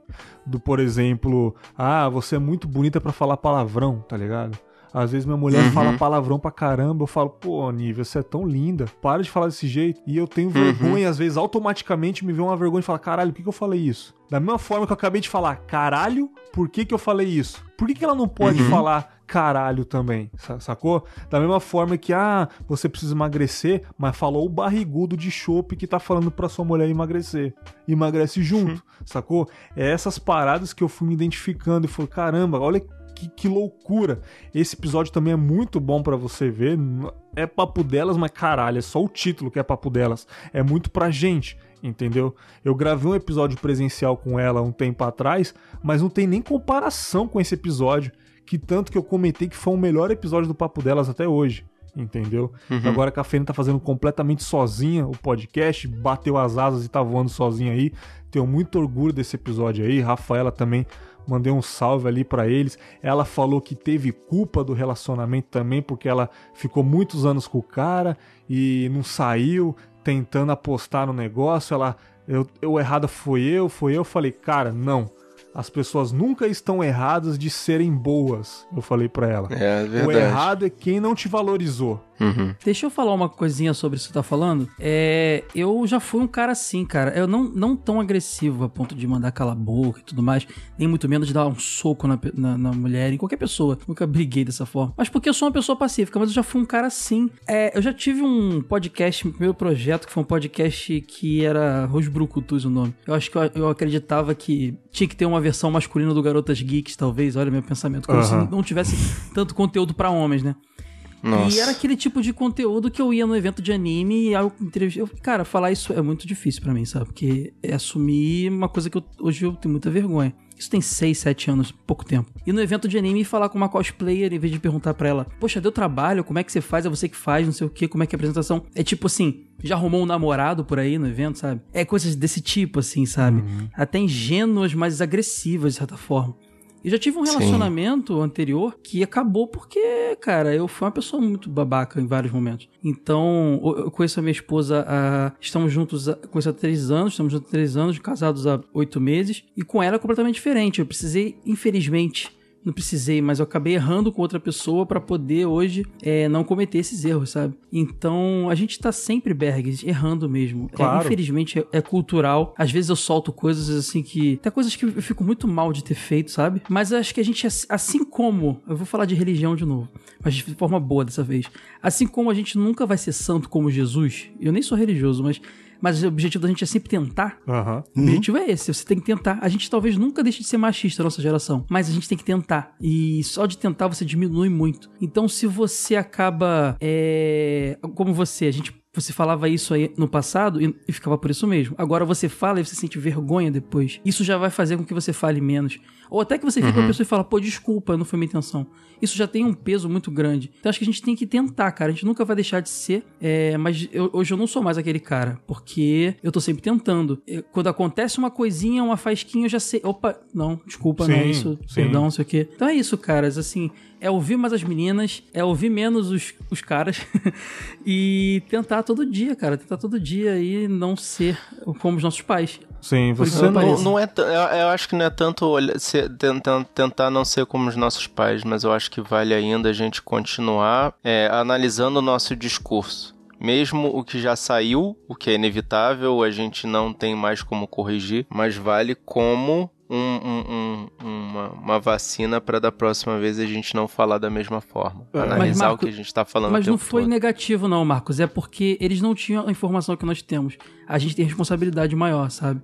A gente não tem que ser como. Eles estão, de certa forma, vítimas de uma lavagem cerebral. A gente já tá tendo informação. Nós quatro, pelo menos, temos. Estamos conversando Sim. sobre isso. Sim, sim. sabe? Acho que é isso. É todo dia tentar um pouquinho. Sobre o que você falou de ter vergonha, de ter falando isso, cara. Sabe o que eu acho interessante, cara? É, Não tem problema você. O problema é você ser errado e não assumir esse erro ou não tentar melhorar. É, mas você saber que você cometeu esse erro, pô, eu errei, tô me corrigindo, eu errei, tô me corrigindo, tô me policiando aos poucos. E o mais importante, expor as nossas feridas, cara. Expor os nossos defeitos pra frente. Cara, eu fui um merda aquele dia porque eu fiz isso e isso. A pessoa, caramba, sério que você foi assim? Fui. Fui do pretérito, eu fui. Eu fui aquilo. Isso faz parte da história. A história não é cheia de erros, a gente não tem que aprender com o que aconteceu antes. Então, por que, que a nossa própria história a gente não aprende com o que a gente já foi também? Então você Sim. expor que você teve um podcast de certa forma machista, de falar da mulherada, cara, é bom isso também, cara. É bom. É bom isso também. Até o Choque de Cultura, o Leandro Ramos, que faz o Julinho da Van, ele falou que antigamente o personagem dele falava da mulherada. Até no episódio do Sr. K lá, o Queimando a Língua, ele falou: Cara, mas eu mudei um pouquinho porque a gente só falava de mulherada, ficou meio machista. Hoje em dia eu falo de outras coisas. Eu falei: Caralho, maravilhoso. Ele mudou o personagem dele. O próprio Criolo, que mudou um álbum inteiro de músicas que ele falava de. Ele regravou o Ele álbum, regravou o álbum, cara. Ele mudou a letra. Porque ele achou que não cabia mais no mundo de hoje. Então ele expôs as feridas e mudou, cara. É isso que eu tô falando, é mudar o seu jeito de ser e ao mesmo tempo falar que você foi sim aquilo, não esconder, cara. Eu acho que tá faltando verdade hoje em dia, cara. Às vezes falar que você é aquilo e, e expor isso fazendo com que as outras pessoas Sim, te ajudem cara, a mudar, também. né, cara? Às vezes você não enxerga o que você tem de, de ruim, de repente só falar sobre como você é pode fazer toda a diferença. É a primeira vez que eu falo disso, que não é com um grupo pequeno de pessoas, tem gente pra caramba ouvindo. E eu não tinha muita audiência, então assim, é um passado obscuro que tá lá. Há pouco tempo eu erro, eu todo, se tiver alguém ouvindo falando, pô, mas semana passada tu falou isso aqui pra mim. Eu continuo errando, mas bem menos do que eu era e tô tentando a cada dia não ser como eu era, sabe? Sabe um, É cara que me, sabe um cara que me deu muito orgulho um dia atrás? O Mano Brown. Por quê? Ele deu uma entrevista pra uma, pra uma revista francesa, foi até a comunidade dele lá. E, mano, jornalista é foda, jornalista pega na ferida mesmo, né? Falando da Uhum. carreira do cara, jornali... aí a jornalista. E aquele trecho de vida louca que você fala vadia mentirosa, não sei o quê? Aí, cara, eu falei, ih, mano, o que, que o Mano Brown falar? Que o Mano Brown tem aquele jeito de, ah, isso mesmo, não sei o quê. Ele falou, cara, Uhum. o que, que eu tenho que dizer é que, mano, peço desculpas aí. É, anos 90, eu tinha 27 anos. Eu tenho 27 anos agora. Naquela época ele tinha 27, ele falou: Cara, eu tinha 27 anos, eu apenas queria tocar na ferida, eu queria atacar, porque eu era um jovem che- cheio de raiva. Eu não falei aquilo por, por uma coisa que eu sentia, eu queria apenas falar e era um vadia pra rimar também. Era uma, só uma forma de rimar a música. Hoje só peço desculpas aí, quem se ofende, desculpa e próxima pergunta. Falei, caralho, maravilhoso, mano. O cara aprendeu com o que ele falou, entendeu? Isso, isso que eu acho Uhum. incrível. Não tem problema de você ser o que você foi, mas nunca esconder e sempre mudar, beleza? Posso encerrar com boniteza. Eu tenho que agradecer, cara, porque boniteza você não precisa encer- encerrar porque to- você, você já é bonito. Não, não Você é precisa- pintoso, Bergs. Você é pintoso. Você, você é pintoso. Boa, cara. Eu, agra- eu agradeço muito você ter de- possibilitado exorcizar alguns fantasmas aqui hoje, de verdade, cara. Tranquilo, cara. Pô, que eu que maneiro, agradeço cara. demais aí. Gostei muito de gravar com vocês. Eu não sei se deu pra falar tudo, não sei se eu lembro de tudo, porque, cara, eu não, eu não faço pauta, eu, não- eu faço alguns tópicos, anotações Se você aqui. deixar, a gente fala aqui a noite toda, É. cara. Freia a gente, por favor. Cara, a verdade é o seguinte, nunca dá pra falar tudo. Nunca. Isso que eu acho bom também. Eu acho ótimo também, sacou? Eu acho muito bom. Pô, Fica sempre, fica sempre brecha Sim. pra. Pode ter um dois, pode ter outras pessoas, pode ter mais, sempre pode. é bom demais, cara. Pô, quero agradecer primeiramente o Marcos aí. É, Marcos, pô, você é brother pra caramba, sempre tá aí Ô, fortalecendo, a gente junto, sempre cara. troca ideia. Fala um pouquinho aí. Sabe Na Nós aí pra galera que não conhece, cara. Esse é um dos melhores podcasts de filme que eu já ouvi na minha vida. Oh, você tá, tá exagerando só um pouquinho, mas muito obrigado, cara, de verdade. E, Pô, a galera que ainda não conhece, acessa lá o sabrinanote.com.br. A gente tá quinzenalmente lançando aí, falando sobre um filme ou falando sobre uma série de filmes que o importante é trazer assunto pra vocês, trocar uma ideia com a galera. A gente agradece todo o feedback. E, e é o de sempre, né, cara? É sabrinanote.com.br. Nas redes sociais a gente arroba sabrinanois. Se quiser encontrar a gente no YouTube também, é a mesma coisa. No Telegram é a mesma coisa. Tamo junto aí, cara. Eu agradeço de verdade você ter convidado aí pra trazer um ponto de vista diferente, né? Trazer um assunto diferente pra gente conversar. Melhor Muito obrigado. podcast pra terroristas do Brasil aí, cara. Eu nunca vi um podcast que atrai tanto terrorista que é o Sabe na Nós. Acho que é o símbolo que é um, que é um sabe lá. Entra um tal de Mohammed, não sei o quê, todo dia, cara. Porra. Tá sendo invadido por, por árabes ou sírios ou, ou israelenses, sei lá. É aquela espadinha muito- árabe lá do É, lobo, cara. porra. Tá espadinha Ah, larga, pode sabe? ser. Tá Pode ser. doido. Já Caio, é. Pô, agradecer novamente aí. Obrigadão, cara. Fala um pouquinho do Jogo Velho, seu novo podcast de nostalgias aí, TV de tubo. Fica à vontade, meu querido. Pois é, cara, eu, que, eu tô lá no Jogo Velho, jogovelho.com.br, e lá é, tem- eu faço dois podcasts, o Jogo Velho propriamente dito, que fala de retro games, e o TV de tubo, que fala de TV das antigas. O Berg já gravou com a gente lá um episódio mega triste lá de filme triste. Pra variar, né? Eu gosto muito desse, desse episódio. E, cara, agradecer aqui ao vivo aqui. eh, ao vivo não, né? Mas no ar aqui. é, o Wade e a Sora que me aturam lá no podcast. Então me ajudam lá pra caramba. Mas toda a equipe. A gente também tem revista digital, a gente tem revista impressa que acabou de sair, vai sair o número 2 em breve. Peguei, peguei pessoalmente, peguei pessoalmente é, do cara, Wade gente. autografado aqui. Pô, cara, a gente- todo mundo lá te adora, cara. A gente Top. tá muito feliz de trazer. Não trazer, porque tem muita gente fazendo um monte de revista Warp Zone, uma galera fazendo revista Aham. também. Mas a gente tá junto aí trazendo mais revistas e tal. E a gente também tem um canal do YouTube que tá bombando agora. Você Legal. digita lá youtube.com, é, youtube.jogovelho.com.br, você vai pra lá. Também jogovelho.com.br você acha tudo. Procura no seu agregador aí, tanto do TV de tubo quanto do Jogo Velho. E loja do velho.com.br pra comprar revista. É isso aí, cara. Conteúdo pra caramba Exatamente. retrô. Valeu. Sho- Shopper demais. Eu confesso que eu estou puto com o Alexandre. Confesso que eu estou meio puto com o Alexandre. Porque ele não volta com a caralha do papo editado, velho. Eu tô full pistola que esse cara não volta com esse maravilhoso É podcast. A, con- a ideia é muito boa desse podcast, cara. Puta que pariu, cara. Ô senhora, pelo amor de Deus, cara. Mas tudo bem. Cara, pra você ficar, pra você ficar mais calmo, eu não sei quando vai ao ar o, o Confábulas, né? Esse que a gente tá gravando, mas já tô com gravação agendada, ou quando tiver ainda ao ar esse aqui, pode ser que já tenha coisa no feed. Aí sim. fiquem Senhora. Opa, aí Fica a sim. dica, eu sou editor, hein? 2018. Eu sou editor, fica a Tá- dica. Eu tô, tá na tô me oferecendo mesmo, hein? Tô me oferecendo mesmo. Tá na lista, fica tranquilo, Pô, tá todo mundo aqui na lista. Mas claro É, que é. o Alexandre não é podcaster somente, ele é editor de podcasts, ele é mais conhecido por editor de podcasts, tanto que o podcast dele é entrevistando editores de podcasts, né? Então, fala um pouquinho do seu trabalho como editor, onde a gente encontra o seu trabalho aí, cara. Cara, acho que o mais fácil, né, vai ser o editor senhor-a.com.br. Uhum. Aí lá me acho, tem um site, lá tem os podcasts lá do Papo Editado, onde eu tive a honra de conseguir entrevistar, dentre outras pessoas, o, Arnaldo, do Chorume, que foi o número um.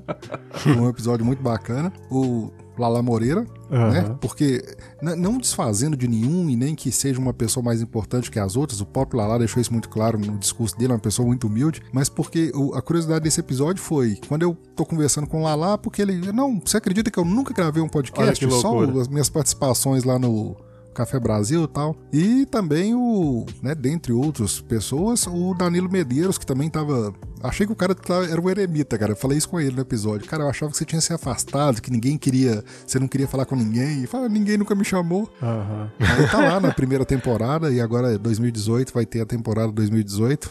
Que já tô com tudo planejado aí. Muito Torcendo foda. pra dar certo. Muito foda, cara. Porra, três podcasts incríveis aí, quatro, né? Se for contar com o TV de tubo também. Assinem todos, recomendo demais. É, porra, muito feliz por esse episódio. É, graças, infelizmente, a esse evento que aconteceu com a minha amiga, me deu vontade de gravar esse episódio também.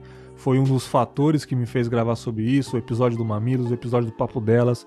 Algumas coisas aí me incentivaram para gravar, mas acredito que foi um, um papo legal, um papo mais leve, uma conversa mais tranquila entre rapazes bonitos aqui. Ô, ô Beck, deixa eu só, deixa eu só te interromper, só para rapidão. Eu preciso fazer duas observações. Uma é sobre o Confábulas, eu não vou falar muito aqui o que eu acho do Confábulas. Se você quiser saber, você pergunta a Cafeína, que eu falei com ela. Porque se eu ficar falando aqui, vai ficar parecendo rasgação de seda. E outra é como a Juva Lauer, né? Porque eu custei entender que o nome dela era Juva Lauer, uhum. é uma pessoa acessível e simpática, cara. Porque Sim. No status dela poderia ter o famoso rei na barriga, né? Sim, sim. Ou a rainha uhum. na barriga. E não, é uma pessoa que vez por outra te responde. É lógico, tem tempo, tomar e tal mas é muito acessível. Sim. Fica o exemplo aí para muita gente que às vezes você tenta trocar uma ideia, o cara tá com um escudo de, de vibrânio nas mãos e não, não é acessível de jeito nenhum. É, humildade. Eita. Em breve, reflexões sobre humildade aí. é, ficamos por aqui. Até o próximo episódio principal. Algumas reflexões no meio do caminho, alguns contos, enfim. O que der na minha cabeça, eu tô lançando no feed. Um grande abraço e tchau. Tchau, galera. Valeu. Valeu.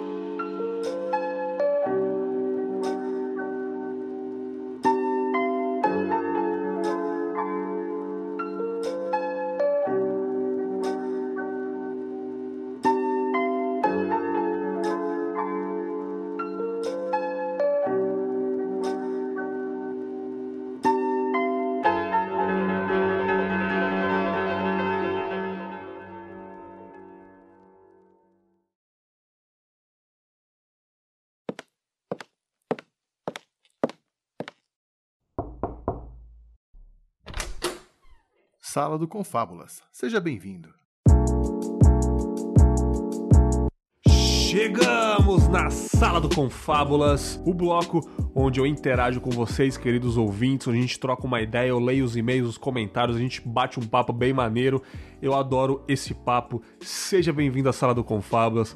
Já dizendo na vinheta, meu amigo Shido 80 watts muito obrigado por contribuir aqui para deixar o podcast ainda mais top com essa voz maravilhosa aí. Tamo junto, Shiro.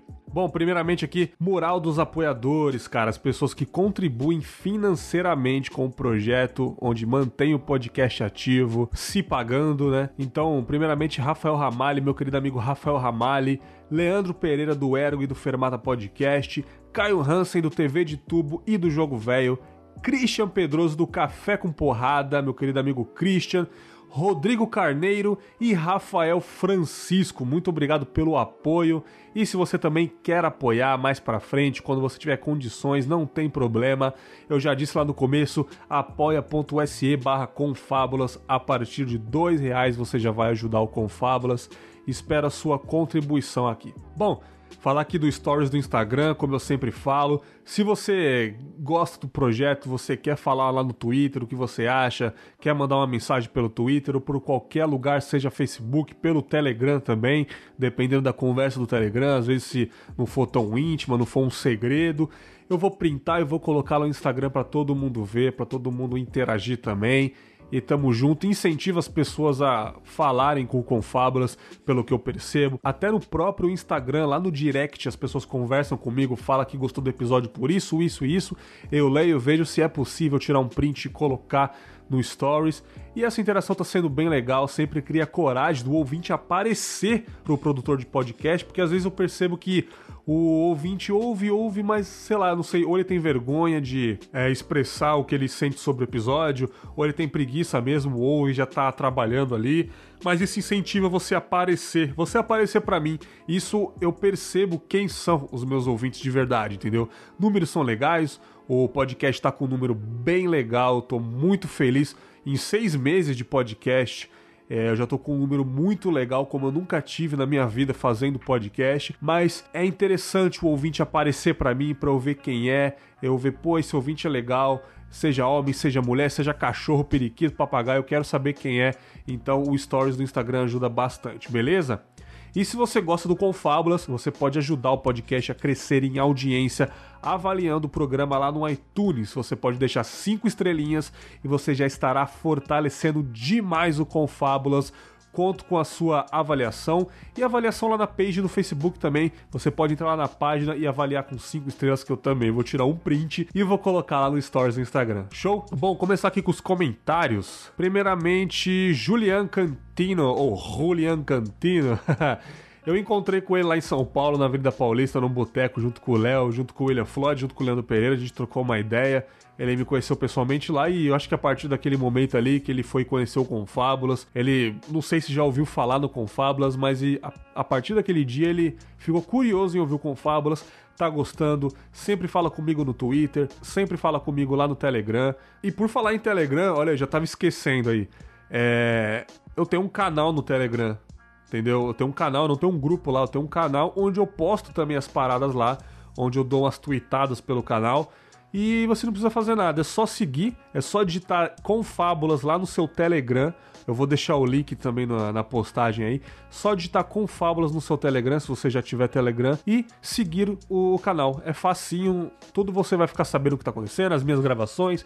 Eu tiro o print das pessoas com quem eu estou gravando, para deixar o ouvinte curioso quando vai ser o episódio, tá muito legal. Bom, comentário aqui do Julian Cantino, ele colocou assim: é. Bergs, Cafeína, Leandro, parabéns por mais este episódio. Então, no caso, é o Confábulas Preocupações com o Futuro que eu gravei no estúdio, aquele aquele trio de podcasts, né? Que foi o Ergo, foi o Papo Delas Pocket e foi o Confábulas Reflexões 13, se eu não me engano sobre preocupações com o futuro. Porra, um marco na história do, do, do, meu projeto aí, um divisor de águas. Ele já está elogiando nós três aí. E Albergues por organizar a todos pelo papo. Beleza, vamos lá. Eu estou mais ou menos uns 15, uns 10, uns 15 anos um pouquinho mais à frente. E isso começa a não ser nada bom. E ouvindo vocês, percebi algumas coisas. Planejo muito não me preocupo tanto com um resultado único final. Como disse Leandro, plantamos muito e algumas coisas germinam, às vezes no momento menos esperado. Eu estou num empreendimento novo, porque plantei há quase 20 anos uma relação profissional que germinou agora. Olha que interessante. Não estou dizendo que você esteja certo ou errado, na verdade, se alguém sabe o que é melhor para você,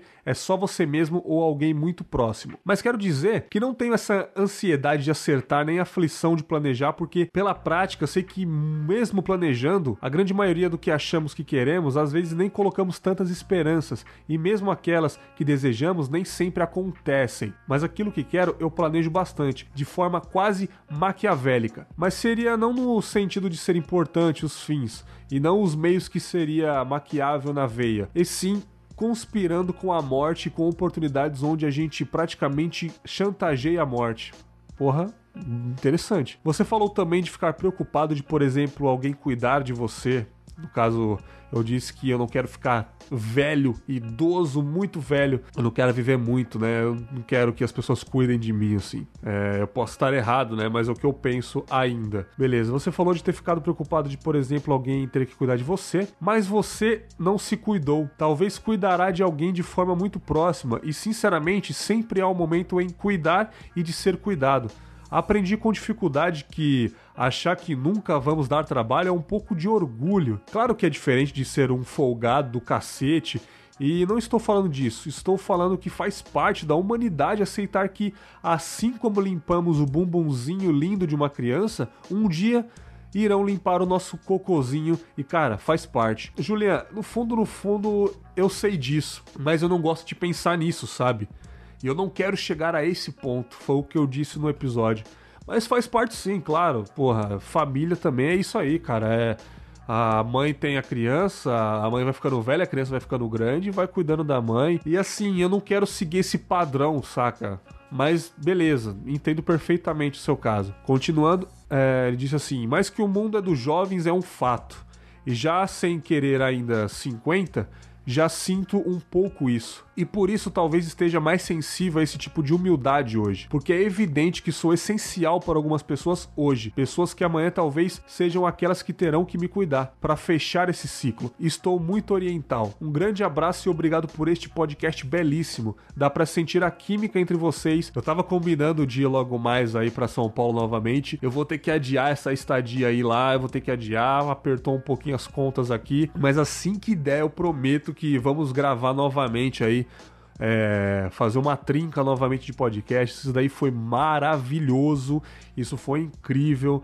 A nossa ida lá, eu posso dizer que mudou minha vida, cara. Eu posso dizer que, que me deixou mais amoroso. Eu posso dizer que é, eu, Cafeína e Leandro, cara, pô, a gente virou muito amigo. Assim, a gente já era amigo, né? É, nós três, assim. É, mas depois desse evento que a gente fez, três horas gravando no estúdio, três podcasts diferentes eu acho que o nosso relacionamento mudou. Assim, eu acho que a gente tá mais unido, cara. E, porra, só tem a agradecer esses dois queridos amigos que eu fiz aí na Podosfera e com certeza vou repetir mais e mais vezes se minha saúde permitir. é, mais um comentário do Thiago Miro. Thiago Miro aí. Thiago Miro trabalha com o Léo Lopes lá do Radiofobia, ele é do Mundo Podcast. Todo mundo conhece o, o Thiago Miro, bem conhecido aí na Podosfera, um cara que contribui bastante aí. Ele também ouviu o Confábulas sobre preocupações com o futuro e está comentando aqui no site. Bom, ele começa assim: é, Me identifiquei com a questão de se envergonhar do que já disse já deletei do site uns 10 a 15 episódios antigos porque hoje em dia não concordo mais com o que eu disse naquelas gravações. Excelente podcast. Cara, interessante isso, né? Eu não sei se eu comentei lá que deletar episódio, cara, é uma coragem sem tamanho. Assim, eu não deletaria. Eu acho que não tem problema você ser de um, de um jeito antigamente e você evoluir agora e ficar aquilo no passado e ficar registrado, enfim. Mas eu achei interessante, cara. Eu achei interessante. Eu disse, né, no, nesse episódio de masculinidade, o próprio é, cantor criolo, né? Ele mudou completamente o álbum antigo dele, fez as músicas novamente, refez, regravou, porque ele pensa diferente. Isso eu achei de uma. Cara, de uma evolução mental, astral, enfim, o que você quiser achar aí. Isso eu achei de, um, de uma evolução sem tamanho, cara. E esse lance do Thiago Miro é basicamente algumas coisas. Ele se envergonhou muito ao ponto de deletar episódios antigos porque não concordava com coisas que dizia. Excelente, cara. Gostei muito dessa atitude, embora não sei se eu teria coragem, mas enfim, da hora. Tamo junto aí, Thiago Miro. Continue ouvindo o Confábulas. É, eu fiz um reflexões também novamente sobre cultivando amizades. Lembra lá no podcast delas é, no mês de março? No, acho que foi no penúltimo mês, penúltimo dia de março é, a Patsy, a Mai do Papo Vogon e a Nath do Natpap Tambacast. Elas fizeram um incrível, um lindo, um maravilhoso podcast delas aqui no Confábulas. A Nath hosteou aí as meninas. E elas falaram sobre amizades, uma hora e meia falando sobre amizades, cara. O conceito de amizades, o que elas acham, se ela tem, se elas são para alguém. Ficou tipo um podcast mais animado, né? Não foi tão reflexivo, teve alguns momentos de reflexão ali, mas foi um podcast mais animado e foi intencional. Eu gostei muito daquele episódio, muito orgulho daquelas meninas, muito orgulho dessas minhas amigas aí. E porra, cara, vou chamar sempre elas. E também eu tive vontade de falar sobre isso também. Eu não queria interferir, eu deixei por conta, deixei elas fazerem o episódio, queria ver a opinião delas. Mas eu falei, cara, mais pra frente eu vou fazer também a parte 2. E eu chamei meu querido amigo Ruivo que inclusive estreou na Jovem Pan lá de Curitiba. Eu fico extremamente feliz pelo meu amigo Ruivo. Cara, o cara arriscou E tá dando certo, tá dando certo, tá legal. Eu vi a estreia dele lá na live do Facebook, ele falando de filmes, de estreias de filmes, dando algumas opiniões. É o que ele ama fazer, é o que eu amo fazer, só que agora não estou mais falando de filmes em podcast, porém eu continuo assistindo, continuo criticando mentalmente aí. E tô muito feliz por você, meu querido Ruivo. Se você estiver ouvindo essa sala do Confablas, fique sabendo que tamo junto, cara. E eu chamei ele aqui no Cultivando Amizades 2 para falar um pouco sobre as nossas amizades ele contou, abriu o coração, falou sobre uma incrível amizade que ele fez, um problema que deu no meio do caminho e depois ele voltou com essa amizade. Foi muito legal e eu abri meu coração, falei um pouco o que eu penso sobre amigos, se realmente eu tive amigos na vida, eu tive conhecidos, eu tive colegas. Foi tipo assim, mais um papo mais reflexivo, foi muito quieto, foi muito tranquilo e eu amei demais. E meu querido amigo Leandro Pereira do Ergo comentou no episódio, dizendo que amigo de verdade é raro, aquele cara, aquela menina que realmente se importa com você, que sente-se feliz por estar ao seu lado, mesmo passando meses ou anos sem vocês conversarem. Tenho o privilégio de ter dois amigos que estiveram comigo em muitos momentos diferentes. Um desde a primeira infância e o outro desde um pouco antes do início da vida adulta. Amo muito esses dois, de verdade, e amo outras pessoas também que, mesmo não sendo os maiores amigos que já tive, são amigos de verdade e também estiveram do meu lado. Eu tenho muita sorte, cara. Realmente você tem muita sorte, deu até uma zoada nele, chamei de cuzão, de exibido lá no site, mas pô, a gente já conversou sobre isso. Eu disse no episódio que se você for parar para pensar, você que tá ouvindo essa sala do Confábula, se você for parar para pensar, é difícil alguém ter um amigo, alguns amigos de verdade, né? Você tem algum amigo de verdade mesmo, aquele que tá com você sempre que você precisar, aquele que você chama para tomar uma cerveja e conversar e desabafar? Ou nem precisa tomar cerveja, aquele que você vai na casa dele e desabafa e conversa. Mais do que você conversa com a sua família, você tem essa pessoa, parabéns. É muito difícil, cultive essa amizade sempre, cara. Tamo junto, Leandro. Esses foram os comentários aí. E agora vamos para os e-mails. É, deixa eu ver aqui, deixa eu ver aqui. Primeiro e-mail do Bruno Luiz com o título Maratona com Fábulas, assunto Maratona com Fábulas. Vamos lá. E aí, Bergs, firmeza? Aqui é o Bruno Luiz do canal Mundo das Leituras no YouTube. Ah, você é o Mundo das Leituras. Você interage comigo no Instagram direto aí. Tamo junto, cara. Tenho 27 anos, coincidência também. Moro em Cotia, São Paulo. Estou passando para dizer que o Confábulas é foda eu estava maratonando as reflexões e muitos dos assuntos falaram demais comigo, principalmente o Faça Ninguém Se Importa. Olha que bacana, cara. Foi o primeiro, o primeirão episódio de todos. Foi antes do episódio 1 principal lá sobre bom humor, cara. Eu gravei com a Cafeína e com o Orelha Miguel. Esse Faça Ninguém Se Importa foi totalmente de última hora, chamei eles para trocar ideia no Skype lá rapidão e, e ficou tão bom o episódio que eu postei, cara. Foi maneiro, cara. Oh, que legal que você tá ouvindo lá de baixo. É, beleza, faço ninguém se importa, pois ultimamente estou querendo fazer as coisas que desejar sem ligar para a opinião ou crítica de pessoas que não têm nada com a minha vida. E o número 8 se arriscar, que me fez pensar em tantas coisas que perdi por medo de não me arriscar. Então só tenho a lhe agradecer por tudo com este trabalho fantástico na Podosfera. Abraços desse seu mais novo fã. Bruno Luiz, tamo junto, continue conversando com a gente lá no Instagram. Sempre que você quiser mandar e-mail, não some não, cara. Eu gosto de ouvintes que são ativos, ouvintes que interagem.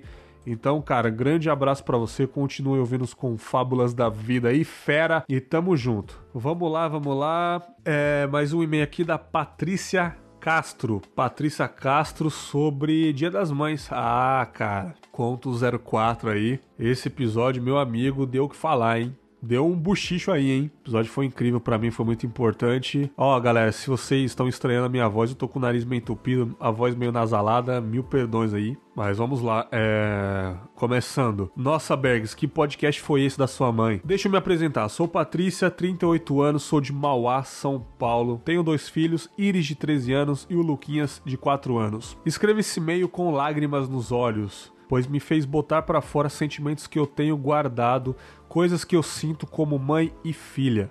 Como mãe, quando você falou dos sacrifícios que sua mãe fez para te criar, penso em todos os leões que mato por dia para dar uma vida melhor para os meus. Como disse, moro em Mauá e trabalho na Barra Funda, e são quase duas horas de loucura nesses transportes públicos. Mas graças a Deus tem um homem incrível do meu lado que tá sempre comigo. Mas Bergs, o que me derrubou mesmo foi o seu relato sobre a morte da sua mãe. A minha mãe, a dona Raquel, era uma mulher maravilhosa, doce, amiga, me ajudou tanto, fazia tudo por seus quatro filhos. Eu sou a caçula. Lembro de uma época que o meu marido ficou desempregado dois anos e eu tinha minha filha pequena e minha mãe sempre esteve do meu lado, me ajudando, me dando mantimentos, cuidou da minha filha para eu trabalhar, mesmo ela estando doente. Mas foi na madrugada do dia 27 de maio de 2007 que se tornou o pior dia da minha vida. Meu pai me chamou, pois eu morava em cima da casa deles e ela já estava bem mal. Dizia que sentia dor em tudo eu liguei pro meu irmão para levarmos ela na emergência, mas não deu tempo. Ela teve um infarto fulminante na minha frente. Cara, sinto muito. É, deve não, é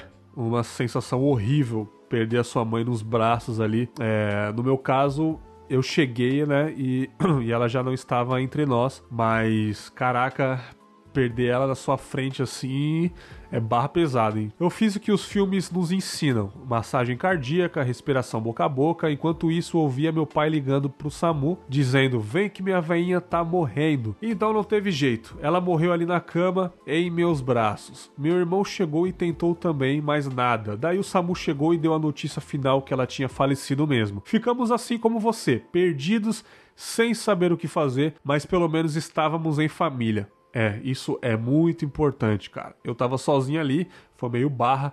Vocês estavam unidos ali, eu acho que isso aliviou um pouco é, esse desespero, né? Essa tristeza. Bom, é, eu tive que ligar para a funerária e o pior de tudo, ligar para meus outros dois irmãos para dar notícia. Ainda ouço minha irmã gritar no telefone dizendo que era mentira. Caraca, eu tô imaginando isso agora, cara. Imagina, pelo telefone no, não dá, não dá, cara, não dá. Enfim, fiquei mal com depressão até, pois logo um mês depois minha filha sofreu um acidente doméstico e teve queimadura de terceiro grau. Putz, cara, sofri, viu? Vendo a dor que ela passou. 18 dias internada. Foda, hein? Puta que pariu, cara. Bom, sinto saudade da minha mãe, muita falta dela. E amanhã ela faria aniversário. Ela faz aniversário dia 13 do 5, ela colocou aqui, né? No caso, já passou aí um, já passou o aniversário da mãe dela. É... E foi no dia das mães ali, ó. Ela colocou muita foto dela e amanhã, 13 do 5, ela faria aniversário, que coincidentemente é dia das mães. Será um dia para lembrar da mãe maravilhosa e incrível que foi. É, cara, com certeza esse dia que você mandou e-mail aí, esse dia que foi o dia das mães, com certeza você lembrou muito dela. Mas você estava em família, você consegue um conforto, né, cara? Eu acho, acho isso muito importante. Meu pai também já se foi. Sinto falta dele, mas não tanto quanto sinto dela. Mãe é tudo, é nossa base, nossa estrutura. Concordo plenamente. Desculpe o e-mail longo, os erros de gramática, mas foi de coração e emocionada. Desejo tudo de bom e que o Confábulas tenha uma vida longa, porque se tornou o meu podcast preferido. Caraca! Agora eu vou ouvir um chorume para dar umas risadas depois de chorar tanto. Beijos, fica com Deus. Cara, chorume é bom para esquecer um pouco dos problemas, para dar risada. Eu faço isso também. Quem não faz, quem não ouve chorume tá perdendo. Com certeza ela deve ter me conhecido pelo chorume aí. Agradeço meus irmãos do chorume. E cara, porra, tamo junto, Patrícia. Eu não preciso falar que tanto assim que eu sinto muito, você sabe, nós dois passamos por essa situação, então é, o que eu posso dizer é que, cara, acontece mesmo a morte tá aí, é, é certo, é a única coisa certa que a gente tem na vida. Então, cara, é, obrigado pelo e-mail, obrigado por compartilhar um pouco do seu sentimento, da sua história, da sua dor, da sua perda aqui no Confábulas. Tamo junto e é, mande quantos e-mails você quiser, de quantos episódios você quiser. Tô sempre aqui lendo e valeu, Patrícia. Grande abraço para você e para toda a sua família aí. É, deixa eu ver aqui, episódio Confábulas Reflexões. Ah, cara, esse e-mail aqui é o Reflexões, nosso querido Reflexões, Preocupações com o Futuro, né? Que eu gravei no estúdio. E a Karina Amélia mandou um e-mail para mim e pro Leandro juntos, né? Com cópia pro Leandro também. Ela é ouvinte do Papo Delas, né? E graças à cafeína ela conheceu Confábulas aí. E ela adorou o episódio. E ela disse o seguinte: Olá, eu vou tentar ser breve, mas não garanto. Estou passando por um momento de pensar no futuro e principalmente de ter medo de não conseguir conseguir todas as coisas que a sociedade obriga a gente a conquistar. E isso me gerou crise de ansiedade no último final de semana e fiquei muito assustada. A crise aconteceu no ônibus na sexta-feira e também no domingo, enquanto estava no transporte público. Hoje, terça-feira, voltei a pegar ônibus para ir trabalhar e fiquei com medo de passar mal novamente. E aí coloquei para produzir o podcast. Confesso que ouvi porque o Papo Delas postou no feed, pois eu não acompanhava o de vocês. E pareceu que vocês estavam ali, do meu lado, falando aquelas coisas para mim. Quando fui ver, o episódio já tinha acabado e eu estava bem, sem ter passado mal e nada do tipo. Eu quero agradecer demais vocês e desejo tudo de bacana para você, Leandro, e você, Bergs, que façam mais episódios com a cafeína, pois ela é sensacional e o pouco contato que tenho com ela me ajuda demais, apesar de nem saber disso. Enfim, muito obrigada e beijos. Karina, tamo junto. Já vou dar um spoiler aqui para vocês, queridos ouvintes. A Karina estará no Confábulas logo mais. Estará conosco contribuindo para um excelente episódio, um excelente, importantíssimo episódio. Então, em breve vocês vão ouvir a voz da minha querida ouvinte, ouvinte do Papo Delas e ouvinte do Ergo, Karina Amélia. Bom, é, deixa eu ver, deixa eu ver, deixa eu ver quem é agora. Ah, o Japa, Japa Digital, Ricardo Notoya. É sobre o episódio 8. Esse dia foi louco. Ah, moleque, esse episódio foi foda sobre histórias malucas aí. É, falando nisso, eu estive recentemente no Radiofobia, lá do Leo Lopes, cara. Quem diria, hein? Com fábulas no Radiofobia, hein? Puta que pariu. Estive lá pra também contar histórias de dias malucos. Eu repeti uma história lá, aquela história que eu fiquei bêbado e entrei é, no meu trabalho novamente, arrumei confusão lá. Eu contei essa história no Radiofobia também e uma inédita onde eu quase perdi o meu braço aí. Foi foda. E o Japa aí, o Ricardo Notoya, mandou um e-mail sobre esse tema. Ele disse o seguinte: Fala aí, Bergs, beleza? Aqui é Ricardo Notoya, mais um episódio topzera. Cara, eu dei muitas risadas com as histórias contadas, mas as contadas pelo Christian Pedroso foram demais. Puta, não precisa nem falar, né, cara? O cara é uma história ambulante, cara. Tem história pra caralho, tem história infinita esse cara. Eu ficava rindo muito no trabalho, japoneses que trabalham perto de mim me olhavam achando estranho eu rindo sozinho. O Confablas está cada dia melhor e conto os dias para o próximo episódio. Olha que legal. Cara, eu vou contar a história de um dia que nunca esqueço. Eu tinha 13 anos e estava no quintal de casa brincando com meus irmãos. Mas a brincadeira era uma corda amarrada no portão e a outra no telhado da casa. Caralho, nós subíamos no muro perto do telhado e descíamos pela corda com um travesseiro. Caraca, velho. Mas depois de algumas descidas subi novamente e de repente a corda escapou do telhado e eu fui de cara no chão, velho. Fina, fina história, só fui acordar no sofá de casa porque apaguei depois da queda. Maluco, você tá doido, cara. Ah, mas criança faz isso mesmo. Criança se machuca e, e, eu não sei se é importante, enfim, não quero polemizar aqui, mas, cara, pelo menos na, na geração anterior aí, infância aí, anos 90, anos 2000 até, a gente zoava muito, se fudia pra caralho. E faz parte, faz parte. Mais uma vez, obrigado por mais um podcast fantástico, Bergs. Observação: estou comprando material básico para começar meu podcast e logo entrarei em contato para algumas dicas suas. Esse é meu Skype, ele colocou aqui o Skype dele, já adicionei, já mandei mensagem para ele lá no Skype. E perdão pelo e-mail longo. Um abração. Hashtag eu sou com fábulas. Ó, oh, caraca, tô com moral mesmo, hein? Ricardo, tamo junto. Já te adicionei no Skypeão dos brother lá. Quando você quiser, só mandar uma mensagem que eu entro, a gente troca uma ideia, beleza? Como eu disse, eu não sei se eu sou a melhor pessoa para ajudar nessa nova caminhada sua de podcast. Mas sei lá, cara, compartilhar alguma experiência minha. Eu não sei realmente o que você quer saber, né? Nós tamo junto aí, cara. Tamo junto e, porra, é nós, velho. É nós. Grande abraço, Ricardo. É... E eu acho que tem um último aqui. Deixa eu buscar, buscar, descendo. Comentário no Facebook. Olha que legal. Comentário no Facebook sobre ah, o episódio Cultivando Amizades 2. Quem comentou Fabrício Pedrosa, que recentemente avaliou com Fábulas no iTunes aí, fiquei felizão.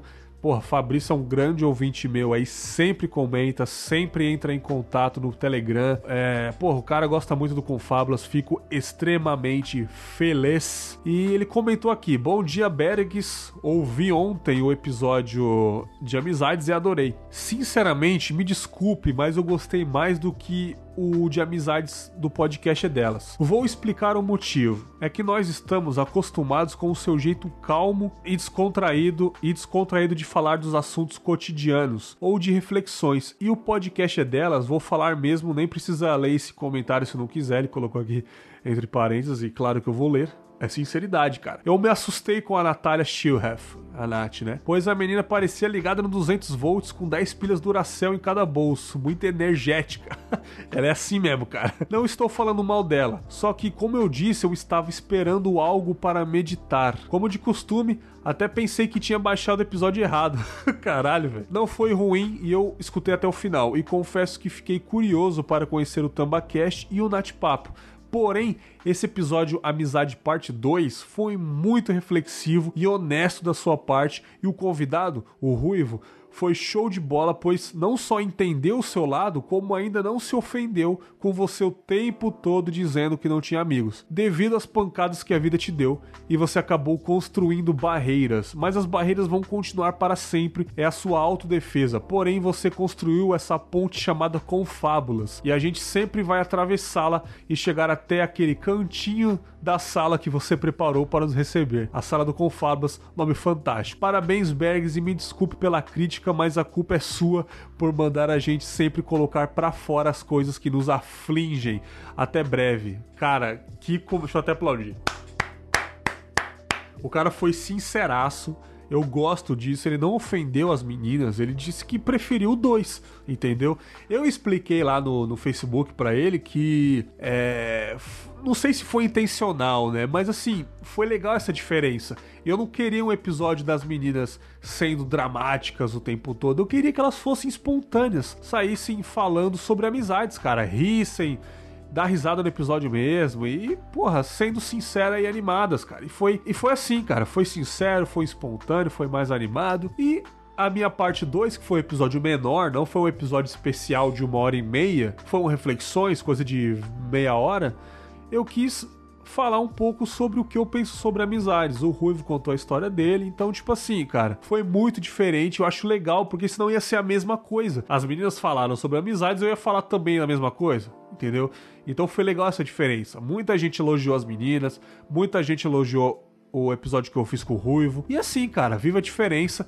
Esse negócio que você falou aqui que construiu barreiras e eu fiz essa ponte chamada Confábulas, onde a gente pode atravessar e chegar na sala do Confábulas. Cara, que maravilhoso isso, cara. Porra, excelente. Eu vou adotar essa expressão aí é, pros próximos, aí eu vou adotar e, porra, sinal que você entende muito bem o que eu quero passar aqui, sinal que você filtra perfeitamente os episódios. Eu fico muito feliz de ter ouvintes assim como você, querido Fabrício. Tamo junto e eu acho que é só isso. Já se estendeu demais. Esse episódio está grande, como todo episódio principal. Ficamos por aqui. Até o próximo Reflexões, até o próximo Contos, até o próximo que eu quiser.